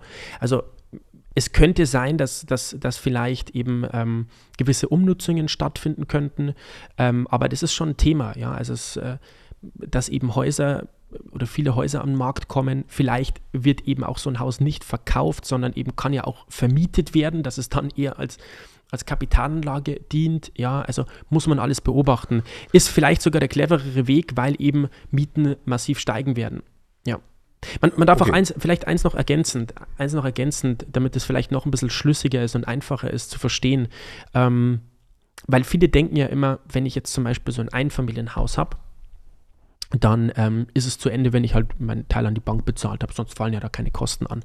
Aber tatsächlich hat man halt noch einiges an Nebenkosten, die man da berücksichtigen muss. Man muss Rücklagen bilden, weil man muss auch immer wieder mal gewisse Renovierungs-, Sanierungsarbeiten tätigen in gewissen Zeitrahmen. Ja, die Fassade muss in, in regelmäßigen Abständen mal wieder erneuert werden. Ja, beim Dach das Heizsystem, je nachdem, was ich da aktuell verwende. So und das sind halt alles Themen, die muss ich langfristig auf dem Schirm, auf dem Schirm haben. Und wenn wir uns das aktuelle Inflationsniveau angucken und dass die Rücklagen deutscher Haushalte aktuell massiv äh, äh sinken. So, dann ähm, ist es natürlich auch schwieriger, auf so unvorhergesehene Renovierungsarbeiten zu reagieren fin aus finanzieller Hinsicht. So, und das sind halt alles Themen. Also deswegen ist der Markt doch immer so schwierig also es ist so schwierig zu erkennen, wie es weitergeht, weil eben es gibt so viele verschiedene Herausforderungen. So, wir brauchen auf der einen Seite wahnsinnig viel Wohnraum, weil eben die Nachfrage da ist und auf der anderen Seite ähm, ja, ist es aber gar nicht einfach, aktuell Wohnraum zu schaffen, weil wir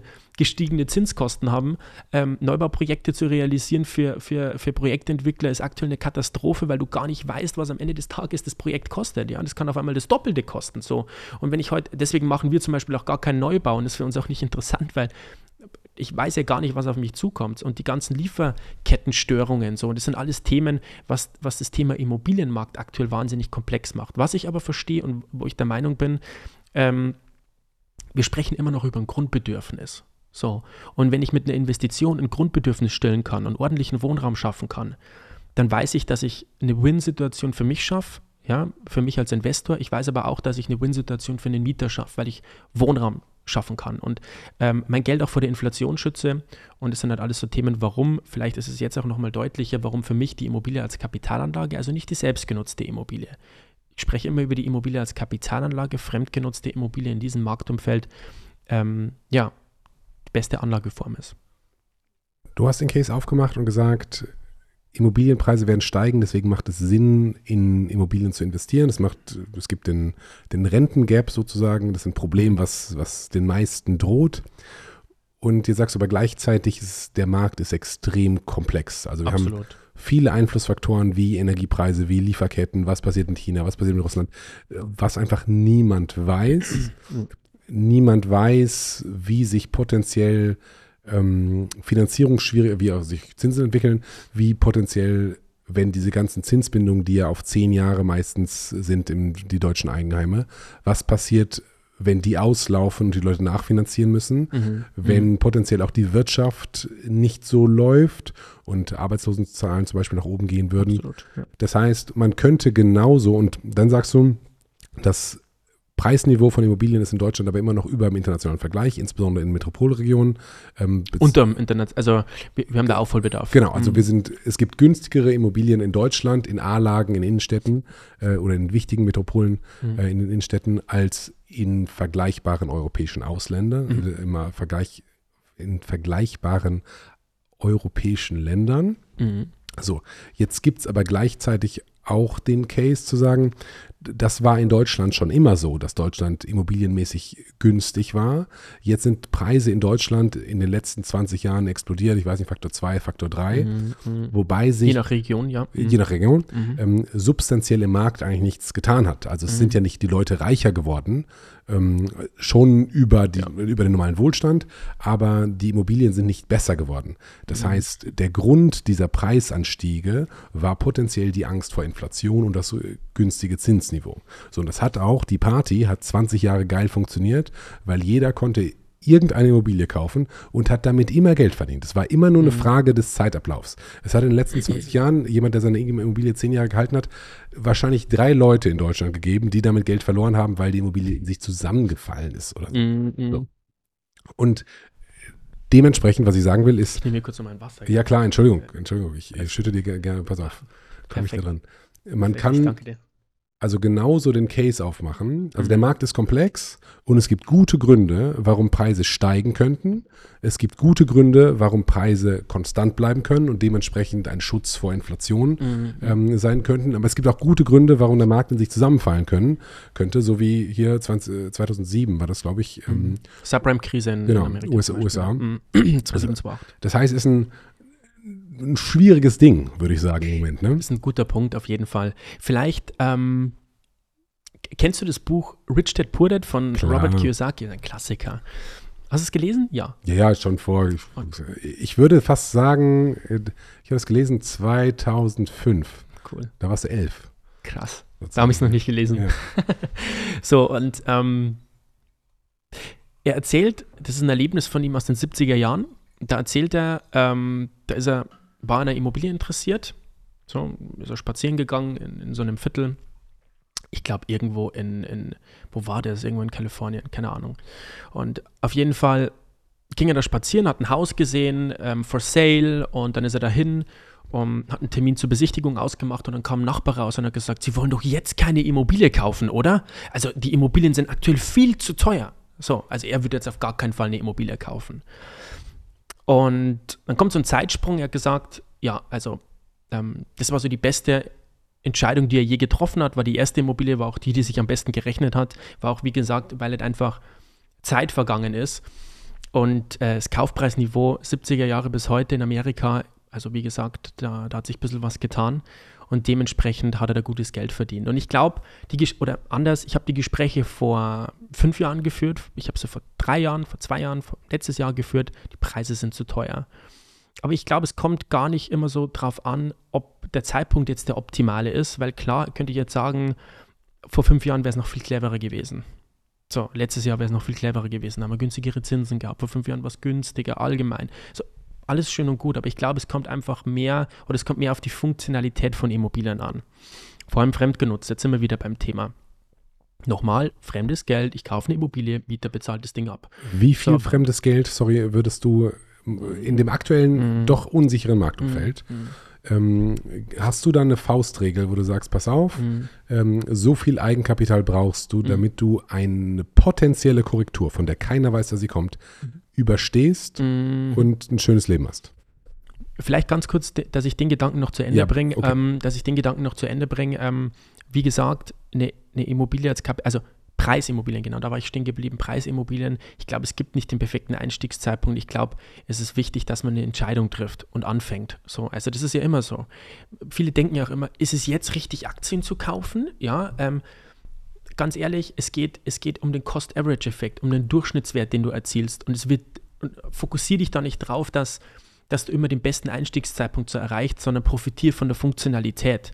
Zum Beispiel, wenn du jetzt. Das musst du vielleicht den Cost-Average-Effekt, musst du mal kurz erklären. Ähm, an einem Tag kaufst du eine Aktie für 5 Euro, am nächsten Tag für 10 Euro, am übernächsten Tag für 2 Euro, am darauf folgenden Tag für 15 Euro und irgendwann hast du Durchschnittswert. So, und es ist nur wichtig, dass der Durchschnittswert eben profitabel für dich ist.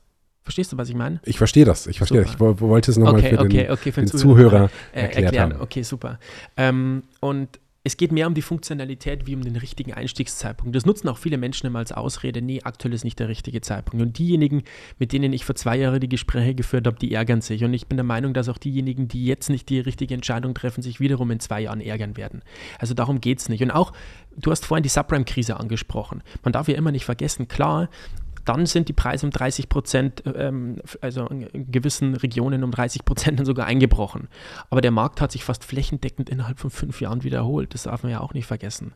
So, und, äh, ist das so? Das wusste ich nicht. Doch, ist tatsächlich so. Also nicht, nicht, nicht überall, also jede Region, wie auch in Deutschland. Äh, wir haben auch in Deutschland noch Regionen, die sich ähm, immer noch nicht von der DDR äh, erholt haben so und dementsprechend ja jede Re äh, Region hat auch anders darauf reagiert.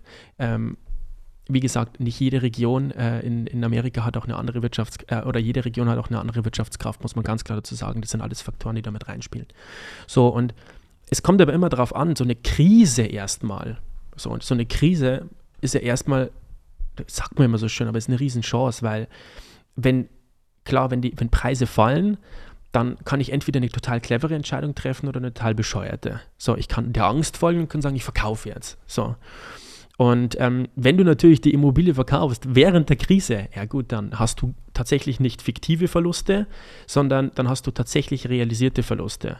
Ist auch ähnlich wie mit Aktien. So, Corona-Pandemie, äh, Corona-Schock, Märkte sind um 30, 40 Prozent eingebrochen. Ich glaube, der DAX stand zwischenzeitlich bei 6.000, 7.000 Punkten. Ich habe da Menschen kennengelernt, die tatsächlich ihre ganzen Bestände verkauft haben ja, die dann gesagt haben, das sind dann immer so die, die, die, die schönsten Sätze, die man in Krisen hört, es wird nie wieder wie früher. So. Und wenn man dem Gedanken folgt, gibt es, wenn man sich ein bisschen so mit der, mit der, mit der Kapitalmarkthistorie beschäftigt oder auch mit der Historie vom Immobilienmarkt, gibt es ja zum Beispiel keine Gründe, warum man jetzt solchen Wörtern folgen sollte. Ähm, aber wenn man denen folgt, dann hat man natürlich ein Problem, weil dann realisiert man Verluste. Wenn man jetzt zum Beispiel während der Corona-Pandemie gesagt hat, okay, gucken wir jetzt die letzten 100 Jahre mal an, die Kapitalmärkte, okay, wir haben alle äh, drei Jahre haben wir so einen kleinen Bärenmarkt, also Bärenmarkt heißt rezensive Märkte und so alle sieben Jahre haben wir einen richtigen Bärenmarkt, das ist Standard. Und äh, spätestens nach eineinhalb Jahren erholen sich die Märkte wieder. Das weiß ich, wenn ich mir die letzten 100 Jahre angucke. So, und wenn ich das verstehe, jetzt äh, kommen wir wieder zum Marktverständnis, wenn ich ein Marktverständnis habe, dann schaffe ich mir Freiheit, weil dann bin ich in der Lage, bessere Entscheidungen zu treffen. So. Und wenn ich das verstehe, dann weiß ich, und so habe es ich auch getan und viele in meinem Umfeld, äh, bin ich auch wieder dankbar, in einem tollen Umfeld zu sein, die dann gesagt haben, Corona-Pandemie, die Märkte sind jetzt eingebrochen, eine Riesenchance, wir kaufen.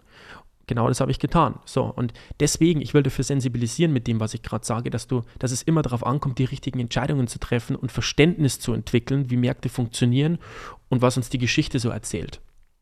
Da bin ich voll bei dir.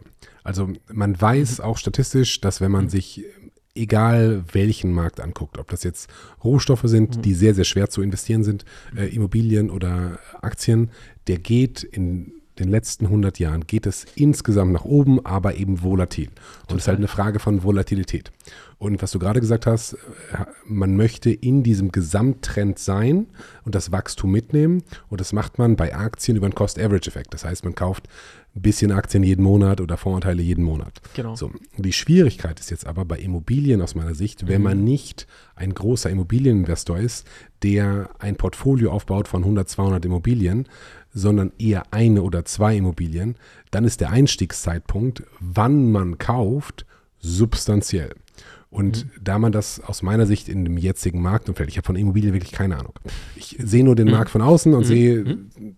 sozusagen Leute, die sich auskennen, die völlig unterschiedliche Sachen sagen. So. Und da wäre jetzt das Ziel zu sagen, okay, ich möchte an dem, an der, am Marktwachstum partizipieren. Das mhm. ist ein langfristiges Investment auf 20, 30 Jahre.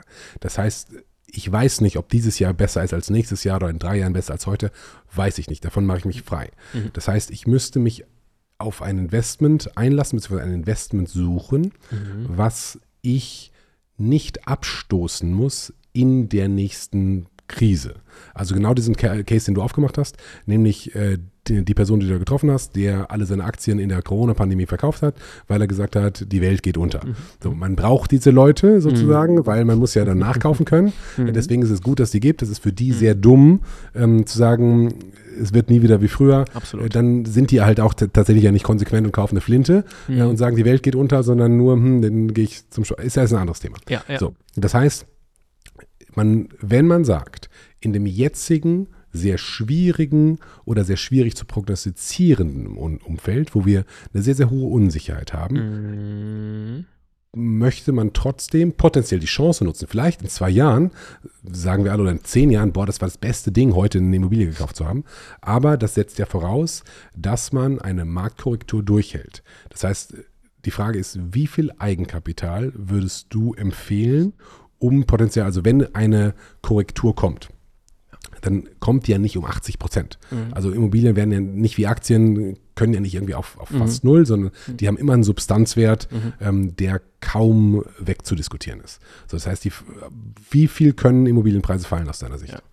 Also die Immobilienpreise, wie viel die fallen können, meiner Meinung nach hier in Deutschland nicht so extrem, wie wir es in der Subprime-Krise erlebt haben. Also ähm, da, da würde ich Abstand nehmen von so einer These. Also meiner Meinung nach ähm, ist das Risiko, dass wir hier einen massiven, massiven äh, Kaufpreisverfall haben, sehr, sehr gering, vor allem weil die Banken, also klar, was natürlich der Fall ist, was man nicht vergessen darf, äh, es gibt sehr, sehr viele 100% Finanzierungen, vor allem wenn wir über selbstgenutzte Immobilien sprechen, und das kritisiere ich auch, das würde ich eher, ja, würde ich eher von abraten.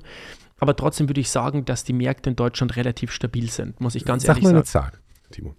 Wie viel die Märkte einbrechen könnten. Genau. Also wenn es richtig wenn's, schlecht läuft. Wenn es richtig schlecht läuft, meiner Meinung nach 10 Prozent. Aber das ist wirklich, wirklich sehr, sehr schlecht. Spielt aber wiederum keine Rolle.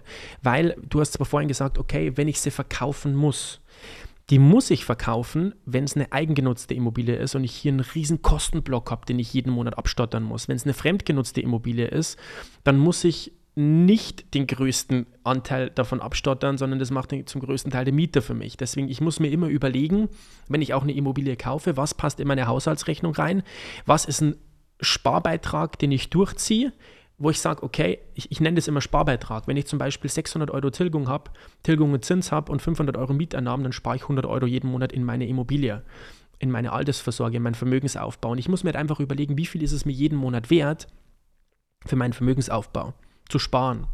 So, und bevor ich zum Beispiel, ähm, und ich hatte auch schon mal in meinem Leben ähm, äh, Phasen, in denen ich es ein bisschen enger schnüren musste, so, aber bevor ich, bevor ich weniger spare, gebe ich lieber weniger Geld aus oder gehe weniger essen oder kaufe weniger Luxusgüter oder kaufe weniger Klamotten oder was weiß ich. Dann kauf, kauf weniger, halt, Uhren, ja. kauf weniger Rolex. Kauf ne? weniger Rolex. So. Und ähm, weißt du, was ich sagen will damit? So, also ich, ich, bevor ich, für mich ist Sparen immer in Freiheit investieren. So und ähm, Dementsprechend ist, ist, ist, ist es wichtig, hier langfristig zu denken. Also das ist essentiell. Und ich bin hier nicht auf mich alleine gestellt und muss auf einmal einen riesen Kostenblock tragen. So, also klar, du hast natürlich noch Randrisiken wie Leerstandsrisiko, ähm, wie zum Beispiel auch einen gewissen Aufwand, den du mit einkalkulieren musst, Kommunikation mit dem Mieter, ähm, und, und, und. Also könnte ich jetzt einiges aufzählen. So, und das sind, das sind halt alles so Punkte, die muss man schon auch mit berücksichtigen. Also es gibt schon noch Randrisiken, deswegen muss ein Immobilieninvestment wohl überlegt sein. Und was ganz wichtig ist, weil du hast vorhin schon nochmal, ähm, die Risiken dürfen nicht zu kurz kommen. Das sehe ich ganz genauso. Ähm, die kommen vielleicht in meiner Ansprache gerade auch etwas zu kurz. Deswegen bin ähm, ich ja Ich, da, ich, ich merke merk, merk das auch gerade. Auf den, auf den Zahn. Finde ich auch sehr, sehr gut, Ben. Ähm, und tatsächlich ist es so, dass man vor allem Acht geben muss, wo man investiert. Also nicht, äh, man muss vor allem mikro-, makroökonomische Faktoren, wenn man investiert, genau im Blick behalten. Wo investiere ich da? Ähm, wie ist die Wohnung konzipiert? Ist es wirklich gefragter Wohnraum? Wie ist der Ganz kurz Ende. Ja, ich sehr. weiß schon wieder, du bist hier schon wieder ich, voll am Start, du hast voll Bock. Im Grillmodus, Timo, im Grillmodus. mega, mega. So, und, und das, das Thema ist, es gibt so viele Themen, die, die muss ich beachten. Also Klar, ich kann jetzt nicht pauschal sagen, egal in welche Immobilie du investierst, du wirst, ein, du wirst gewinnen. So, weil du hast doch gerade zum Beispiel von, von, so, von so Ausnahmeszenarien gesprochen, was ist, wenn die Immobilien sich zusammenfällt. Aber auch da kann ich gucken, dass ich, dass ich in Immobilien investiere mit einem zertifizierten Gutachten, wo ein Profi dran war, der aufgrund seiner jahrelangen Erfahrung mir schon mitteilen kann, ähm, wie viel ich da noch in den nächsten zehn Jahren reinstecken muss. So, und ähm, du hast vorhin gesagt, aber was ist, wenn ich, wenn ich mitten in der Krise verkaufen muss? Dieses Risiko minimiere ich, wenn ich in fremdgenutzte Immobilien investiere. Das muss man da ganz klar sagen. Ich habe ein maximales Risiko, wenn ich in der Krise eine selbstgenutzte Immobilie habe, ja, weil dann die dann zu verkaufen, da einen Käufer zu finden, das sind ja auch immer größere Einheiten, größere Fläche. Da habe ich natürlich auch eine spitzere spritzere Zielgruppe, die ich damit erreichen möchte, an, an potenziellen Abnehmern. Also das sind halt alles so Themen. Eine, eine, eine fremdgenutzte Immobilie, vor allem eine kleine Immobilie, Ähm, die Wahrscheinlichkeit, dass ich die jederzeit auch abstoßen kann, wenn ich möchte, ist relativ groß. Und wie gesagt, das möchte ich nochmal verdeutlichen, wenn wir uns in einer Rezession befinden, ich zum größten Teil eben das, das Investment gedeckt habe durch, durch Mieternahmen, ich nur einen kleinen Anteil habe, den ich aber sowieso immer mit einkalkulieren sollte, also meinen, meinen persönlichen Sparanteil. Und selbst dann, man kann ja, das ist vielleicht auch ganz wichtig, man kann ja mit Banken auch immer reden. Ja, das, das vergessen auch immer viele. Wenn ich jetzt zum Beispiel auch mal arbeitslos bin, dann denken die, was passiert, wenn ich, also es sind immer so Horrorszenarien. Jetzt sind wir wieder beim sicherheitsbewussten oder sicherheitsorientierten Deutschen was passiert denn, wenn ich arbeitslos bin? Ja, dann habe ich, klar, habe ich 500 Euro Mieternahmen und 600 Euro Zinstilgung muss ich jeden Monat bezahlen, aber 100 Euro im Monat sind für mich dann auch viel. Ja, klar, äh, aber erstens, Punkt Nummer eins, das Mindset finde ich schon fragwürdig zu sagen, ich bleibe jetzt langfristig arbeitslos. Also das, die, die Haltung kann ich schon mal nicht unterstützen. Und Punkt Nummer zwei, ähm, ganz ehrlich, du kannst auch mit der Bank mal reden. Also die Bank ist daran interessiert, dass die ihr Geld wieder kriegen. Wenn du sagst, Leute, ich bin jetzt arbeitslos, machen wir mal zwei, drei Monate Pause, die lassen auch mit sich reden. Also denen ist es ja nicht wichtig, dass du hops gehst, sondern denen ist es wichtig, dass, dass die ihr Geld wieder zurückbekommen. Das ist ja ein gemeinsames Geschäft, auf das ihr euch geeinigt habt. Das ist vielleicht auch immer ganz wichtig zu wissen. Und deswegen finde ich, das sind halt ich stecke damit drin, weil ich schon viele Verhandlungsgespräche mit Banken geführt habe. Und eine Bank sagt nur zu, wenn die, also die sagen nur, ja, ich finanziere das, das Objekt, ich gehe da mit wenn die denken, dass es ein gutes Geschäft auch für die ist, wenn die denken, dass sich die Immobilie positiv entwickelt, wenn die denken, dass du das wieder zurückbezahlen kannst, wenn es ein vernünftiger Business Case, ähm, wenn sich das als vernünftigen Business Case darstellt. Das muss man ja auch immer wissen. So, und da sind meiner Meinung nach die Banken, vor allem bei Kapitalanlageimmobilien, schon streng. Also die gucken sich schon an, hast du ordentliche Referenzen, kannst du damit umgehen? Was ist, wenn Leerstand kommt, die kalkulieren das schon ordentlich mit ein. Also du kannst auch nicht einfach hergehen und sagen, ich investiere jetzt in Immobilien, egal, ich verdiene 1500 Euro netto, mache jetzt Kapitalanlage Immobilie, habe noch ein teures Leasingauto und eine, meine Haushaltsrechnung gibt es eigentlich nicht her, würde keine Bank machen. Das ist eben das Problem gewesen von der, oder das war das große Pro äh, Problem von der Subprime-Krise. Das war das Riesenthema. Der Gesetzgeber hat Fannie Mae mit dazu gezwungen, vor allem einkommensschwächeren Kredite für Immobilien zu geben. Und das hat das Ganze eben ins, ins Wanken gebracht, nicht nur ins Wanken, sondern zum Einsturz bringen lassen. Das vergessen ja immer ganz viele, wenn wir über die Subprime-Krise sprechen. Wo kam das denn her? Und ähm, da, finde ich, macht das deutsche Finanzsystem oder da, beziehungsweise da haben wir schon einige Vorteile und da ist unser System schon um einiges stabiler, muss ich sagen, meiner Erfahrung nach. Ja, und auch da grätsche ich hier rein. ja, ist, ähm, sonst wäre es ja einfach, sonst wäre es zu einfach, lieber Timo. Du hast gerade gesprochen, also ich verstehe, dass in ähm, Amerika gab es in der Subprime-Krise Krise, mhm.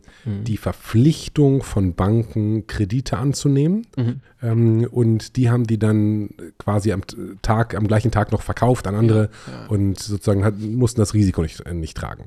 So, und das hat potenziell dazu geführt, dass ja. viele Leute Kredite bekommen haben, die die nicht zurückzahlen konnten.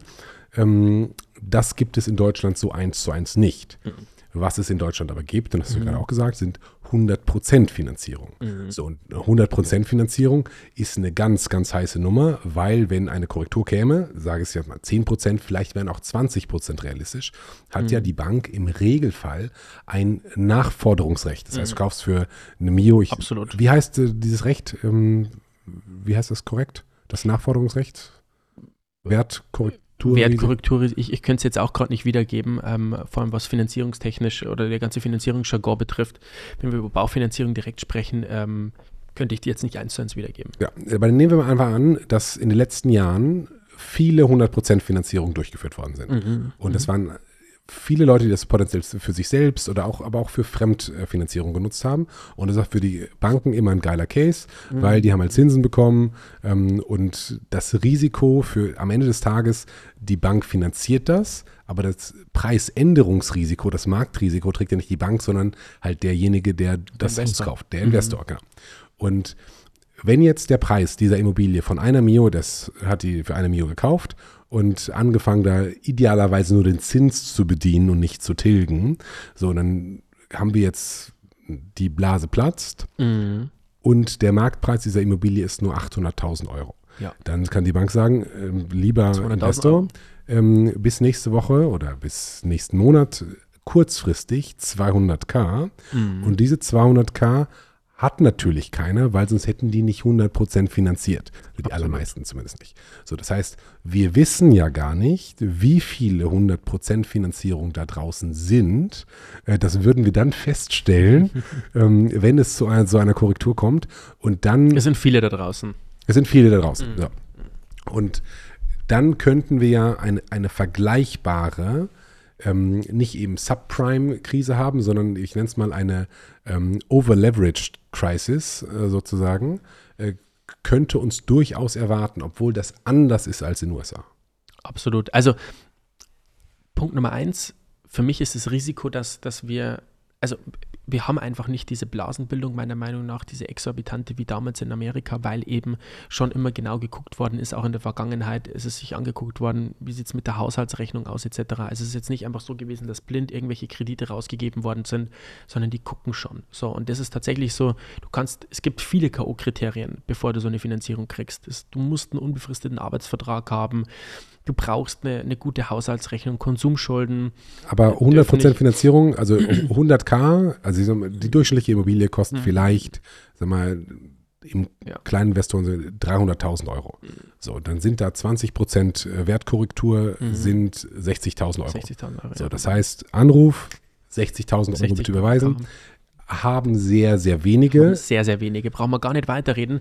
Und deswegen ist es zum Beispiel auch wichtig, also ich glaube nicht, dass wir äh, 20% Korrektur erleben. Das muss ich ganz klar sagen. Der nächste Punkt ist der, ähm, vorausgesetzt, Bestandsimmobilien steigen weiter im Preis. Ja, wenn so ein Szenario kommen sollte, ähm, dann, ähm, also ich, ich, halte es für, für sehr, sehr unwahrscheinlich.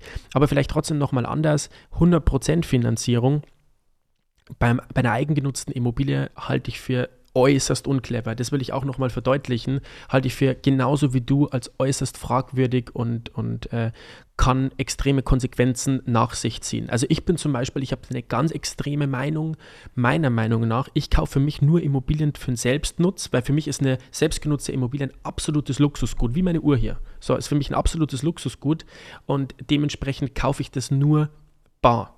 Ganz extreme Meinung. 100 Prozent. 100 Prozent. Und wenn nicht, wenn ich dazu nicht in der Lage bin, dann tue ich das nicht. Ist meine persönliche Meinung. Meine Empfehlung, Aber du hast auch keine selbstgenutzte Immobilie. ich habe keine selbstgenutzte Deswegen, Immobilie. okay. Genau, ich habe keine. Deswegen, weil ich es mir auch, ich, ich möchte jetzt nicht so viel Geld für eine selbstgenutzte Immobilie ausgeben, ist auch kein Bedürfnis von mir. Ist meine extreme Meinung. So, weil für mich ist es ein Luxusgut. Also ich muss die Zinskosten, wenn ich mir Geld leihe, wie bei einem Konsumkredit, muss ich die Zinskosten selber zahlen. Und ich will ja nicht für, für fremdes Geld bezahlen, wenn ich da keinen Nutzen habe. So, verstehst du, was ich meine? Da habe ich ja keinen Nutzen davon. So, das bringt mir nichts. Deswegen, ich, wenn ich mir eine Immobilie kaufe, dann bezahle ich das. Ist eine extreme Meinung. Ja, auch also man kann da schon äh, Konstruktionen bauen mit GmbHs und ähm, also weißt du ja auch, ne? Ja, also, ja, klar. Ist ein anderes Thema, wenn es, es muss Sinn machen. Ja. Mhm. Anders ausgedrückt. Es muss Sinn machen, okay? Und ähm, macht für mich halt so im, im Normalfall keinen Sinn, wenn ich weiß, ich muss hier unnötig Zinskosten selber zahlen. Fremdgenutzte Immobilie, da ist es natürlich anders. Hier ist es so, ähm, und das ist ein wichtiger Punkt, denke ich, dass man gut und clever einkauft. Das ist extrem wichtig. Aber wenn ich eine Immobilie kaufe mit einer super, super, super schlechten Rendite, beispielsweise C-Lage, das sind so, oder noch schlimmer eine D-Lage, negative Bevölkerungswachstum und so weiter und so fort, und die noch über dem Marktpreis kaufe und dann irgendwie nur eine Rendite habe von 3% oder so. So, äh, das ist null clever. Und dann habe ich tatsächlich, genauso wie du gerade gesagt hast, ein großes Risiko, wenn wir mal Marktkorrekturen erleben. So, dann ist das Risiko sehr, sehr groß. Ähm, eine Marktkorrektur, wenn ich vernünftig einkaufe, und da ist es halt immer wichtig, dass ich mir einen Überblick verschaffe, kaufe ich zu günstig ein, kaufe ich zu teuer ein, passt der Preis? kann man zu günstig Passt das? einkaufen. Das, da- also da gebe ich dir recht. Also da d- schlechter Punkt von mir. Schlechtes Argument. Ja, Zu aufgefasst. günstig, Ja, aufgefasst. genau, zu günstig einkaufen kann man nicht. Ähm, also kaufe ich hier zum richtigen Preis. Das ist, glaube ich, ganz, ganz wichtig. Mm, Und wenn ich gut einkaufe, wenn ich zum richtigen Preis einkaufe, dann hält sich für mich das Risiko in Grenzen und ich halte das Risiko, nichts zu tun und auf herkömmliche ähm, Mittel zurückzugreifen, wie jetzt immer wieder beim Sparbuch, ähm, halte ich für wesentlich uncleverer, weil beim Sparbuch weiß ich ja, wenn wir wieder zurückgehen zur Anfangsrechnung, dass ich jedes Jahr 9% an Vermögen verliere. So, und was muss ich, das ist halt immer abwägen, also so dieser, dieser stupide Sicherheitsgedanke, glaube ich, bringt uns hier nicht weiter und, und in, in Extremen zu denken. Und äh, ich halte es schon für, für wichtig, dass man sich überlegt, was kann passieren und wie, sind, wie ist das Chancen-Risiko-Verhältnis. Das ist, halte ich für total wichtig. So, aber ähm, wenn ich mich eben für, die, für, die, für das Sparbuch entscheide, vermeintlich Sicherheit, entscheide ich mich für den Verlust. Das heißt, habe ich eine Garantie, dass ich Geld verliere. Das muss man wissen. So, und auch vielleicht hier nochmal, ich bin jetzt niemand, der sagt, investiere dein ganzes Geld in Immobilien und Kapitalmarkt und so weiter und so fort, sondern ich halte es auch für wahnsinnig wichtig, dass man, je nachdem, ob ich Angestellter bin, Unternehmer bin, dass ich wirklich Liquidität habe, auf die ich sofort zurückgreifen kann, also übers Girokonto. Aber binden an ein Sparbuch, wo ich weiß, da komme ich jetzt auch zwei, drei, vier, fünf Jahre nicht ran, und bekommen da irgendwie, keine Ahnung, 0,5% Zinsen. Ja, Moment, aber ein Sparbuch kommt man ja normalerweise ran. Ähm, Festgeld wäre. Genau, fe festverzinsliche, genau, festverzinsliche ähm, Sparbücher. Also es gibt ja so Sparbücher, die festverzinslich sind und, und, und gebunden sind. Das meinte ich eben damit. Aber wenn es ein Sparbuch ist, wo ich sage, hier halte ich zum Beispiel, wenn ich ein Angestellter bin, drei, vier, fünf Monatslöhne drauf, halte ich für unfassbar wichtig, bevor ich überhaupt ein Investment tätige. Ja, also das ist ja auch ganz, ganz wichtig. Und deswegen, wir haben jetzt natürlich nur über das Thema Immobilien gesprochen, aber zum Thema clever, clever investieren gehört ja so viel dazu. Also jetzt zu sagen, blind in Immobilien investieren, finde ich total also alles aber nicht smart. So, also äh, blind in irgendwas investieren ist, ist nicht smart. smart. Also egal in was du äh, investierst, du musst dir da Gedanken drüber machen, ob es smart ist. So und ob das passt. So und ähm, vielleicht nochmal zu dem Thema Sicherheits, äh, zum, zu diesem Sicherheitsbewusstsein. Ich muss mir halt einfach überlegen, was habe ich für Alternativen? Welche Möglichkeiten kann ich spielen? So, und wenn ich jetzt jemand bin, der nicht viel Vermögen hat, so, ich habe, keine Ahnung, ich habe mir 20.000, 30.000 Euro angespart ähm, und ich will aber was tun. So, ich möchte Vermögen aufbauen. Dann halte ich eine fremdgenutzte Immobilie auch keine für 3, für 4 oder 500.000 Euro für clever, sondern dann würde ich gucken, würde ich mir die B-Lage raussuchen, würde ich in eine kleine Immobilie investieren, 100, 150.000, 200.000, so in dieser Range. Stopp, das machen wir jetzt mal kurz strukturiert. Mhm. Also, wir gehen jetzt mal drei Cases durch. Okay. Jemand hat 20.000 Euro, ist angestellt und hat sozusagen über, entweder hat mhm. sie es zurückgelegt, aber hat irgendwie 20.000 Euro und möchte das investieren. Was mhm. macht er damit aus deiner Sicht? Also der hat jetzt 20.000 Euro. Der hat 20.000 Euro und hat ein durchschnittliches Gehalt und hat potenziell, keine Ahnung, 300 Euro zu viel im Monat, die der irgendwie anlegen könnte, okay. mhm. wenn es irgendwie Sinn macht. Also der 2460 Euro netto, das ist so das Durchschnittsgehalt aktuell in Deutschland. Ähm, dann würde ich sagen, okay, dieses mit den 300 Euro kommt gut hin, weil ich sage immer, so eine Faustformel ist 10% vom Netto sparen, das finde ich gut. So, also der spart sogar noch ein bisschen mehr, sagt 300 Euro möchte ich sparen, hat 20.000 Euro auf dem Konto. Ähm, dann würde ich vielleicht noch einen Ticken mehr Eigenkapital aufbauen. Hm, wie viel? Ja, ähm, ja, so zwischen 25.000 und 30.000 finde ich okay. gut. So. Und dann würde ich äh, mich, äh, würde ich mir nur die Kaufnebenkosten bezahlen bei einem Immobilieninvestment, bei einer fremdgenutzten Immobilie, bei einer kleinen. Ja, ich würde auf eine kleine Wohnung gehen in der B-Lage. Was kostet die? Sagen wir mal 150.000 Euro. So, dann muss ich die Kaufnebenkosten selber bezahlen, im Idealfall ohne Maklerkosten. Ja. Wie, wie hoch sind die, die Kaufnebenkosten? Ähm, je nach Bundesland unterschiedlich zwischen ähm, 5% und, äh, ja, also zwischen 7% und 10%, so ist es richtig. Okay, das heißt, ja. die Wohnung kostet ungefähr 150k, mhm. ähm, Kaufnebenkosten sind ungefähr 15k, so über mhm. Daumen vielleicht 12 bis 15 plus potenziell eine Maklerprovision nochmal von. Die würde ich eben versuchen. Äh, genau, äh, klar. Ähm, genau. Ist mal besser, wenn man die nicht ja. bezahlt. Mhm. Aber okay, das heißt, wir gehen diesen Case durch: 150k mhm. Invest, mhm. ähm, 15.000 Euro. Mhm. Kaufnebenkosten gehen direkt von dem Konto des, des Investors ab. Mhm. Der hat 25 oder 30 K drauf. Mhm. Das heißt, dann hat er noch so 10.000 Euro ungefähr, genau. mit denen er die erste Tilgung machen kann oder was macht er damit? Nee, also die 10.000 Euro, die sind dann erstmal äh, safe. Sorry, äh, genau, die 10.000 Euro, die muss ich halt noch flexibel haben, Minimum, sage ich jetzt mal, bei, bei demjenigen, der hat dann vier Monatsgehälter noch auf dem Konto, das ist super, das ist eine ordentliche Rücklage. Wenn jetzt irgendwann was kommen sollte, dass ich sage, okay, ich habe jetzt mal zwei, drei Monate Arbeitslosigkeit, ich habe, äh, kriege ja natürlich auch noch Arbeitslosengeld, aber trotzdem habe ich ein kleines Gap, was ich, was ich äh, tragen muss, was ich überbrücken muss.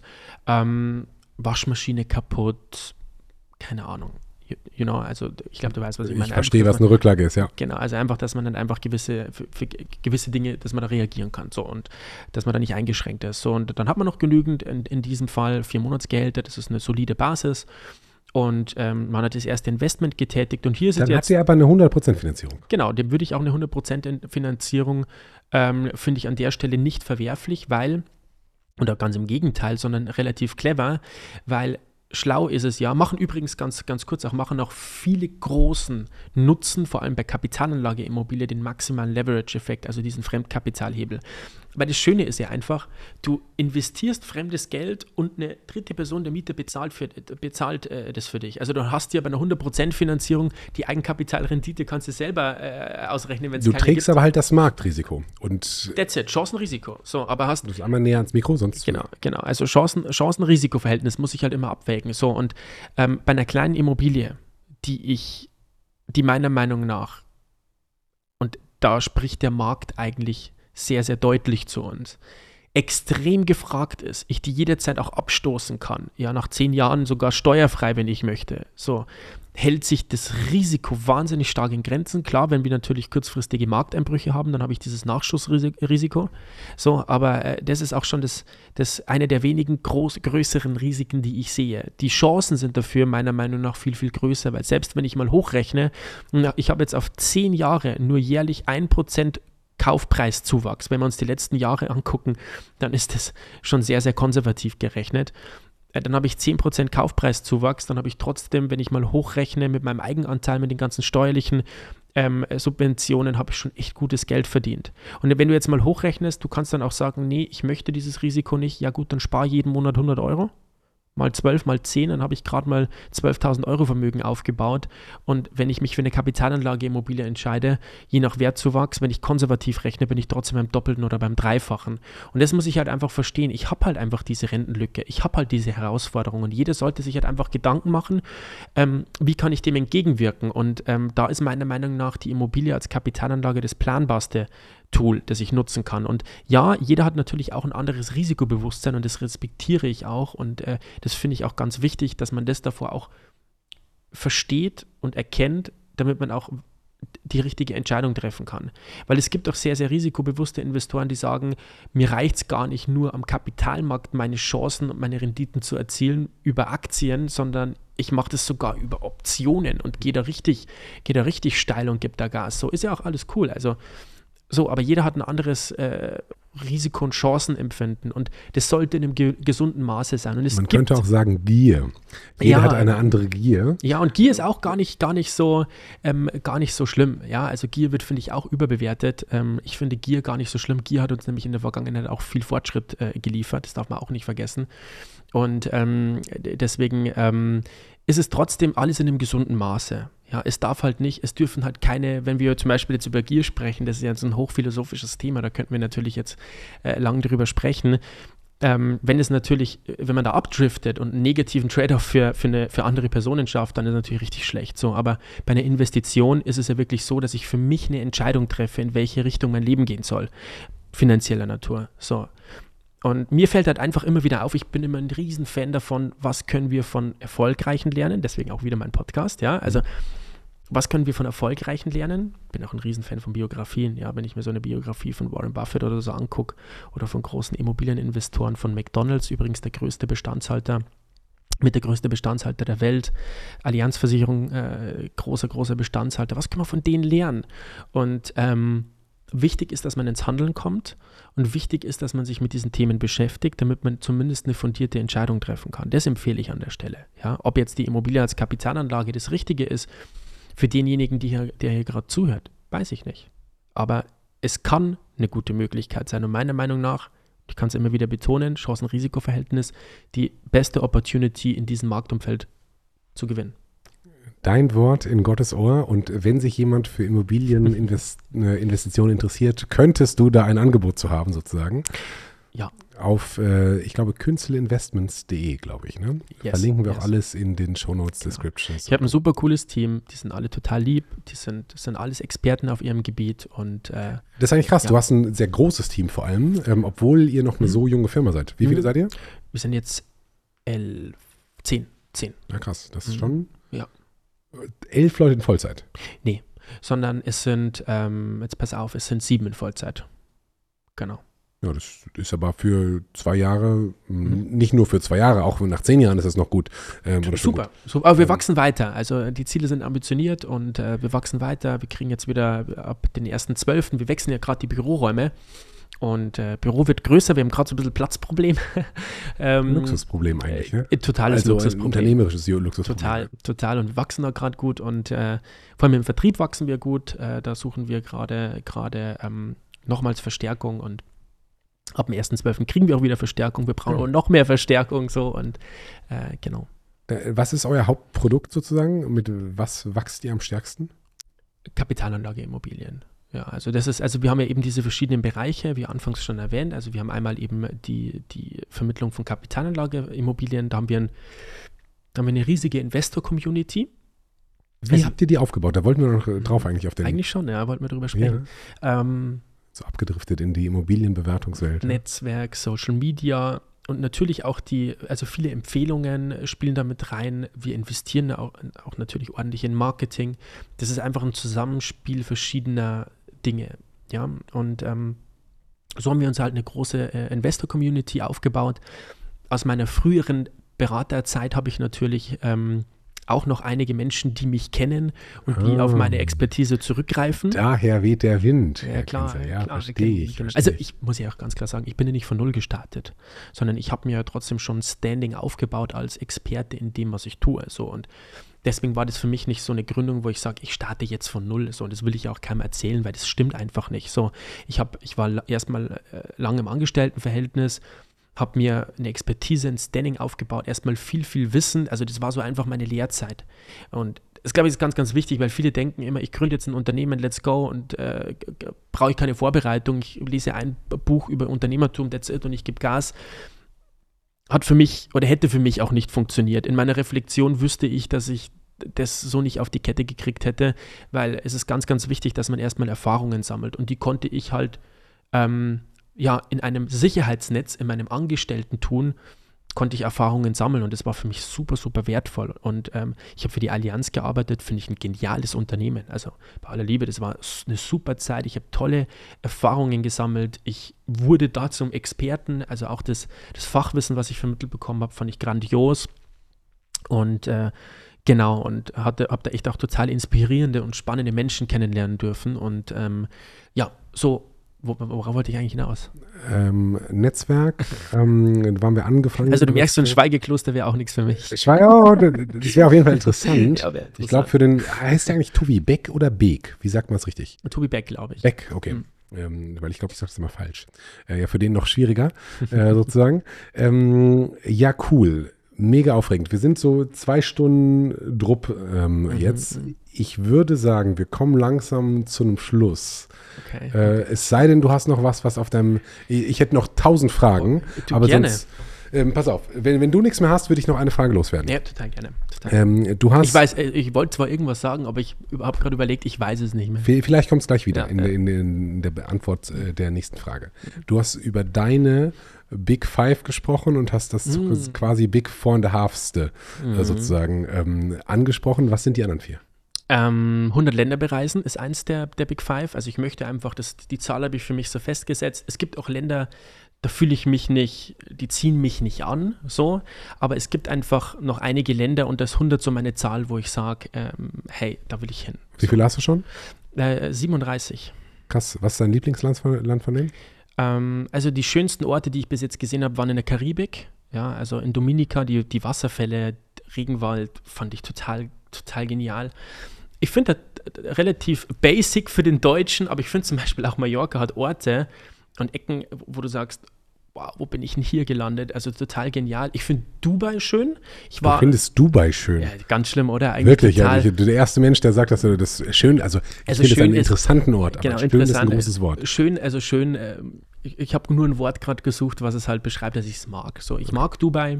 Ich war letzte Woche fünf Tage da ähm, war so halb, äh, halb Business, halb privat und äh, ich finde es inspirierend. So, und was mir halt immer auffällt, immer wenn ich in Dubai bin, lerne ich total nette, tolle Menschen kennen, wo ich immer heimkomme und total inspiriert bin. So, und das fällt mir halt auf in Dubai. Es ist warm, Auch Sehr so- warm, zu warm so- potenziell, ne? Wow, also es ist echt heftig. Zwischen 35 und 38 Grad hatten wir, also das ist schon, schon eine Ansage. Aber allgemein, ich finde die Geschwindigkeit und das Momentum, was die haben, finde ich schon krass. Und allgemein dieses, dieses Mindset gefällt mir so. Also nichts ist unmöglich, ähm, finde ich gut. So. Okay. Und ähm, Big Five ist. Warte mal, stopp, stopp, stopp. Wir waren noch bei, bei also du hast äh, Dominika, Wasserfälle und Dubai. Das sind ja zwei unterschiedlicher, könnten die Orte nicht sein. Mhm. Was ist auf deinem Dritt, was ist dein drittliebster Ort? Also ich würde auch die gar nicht jetzt irgendwie so eine Reihenfolge bringen, Okay. äh, sondern die, die haben alle in, sind in ihrer Art und Weise schön und äh, die Schweiz hat, also ich finde zum Beispiel eine Stadt, die ich unglaublich finde, ist Luzern.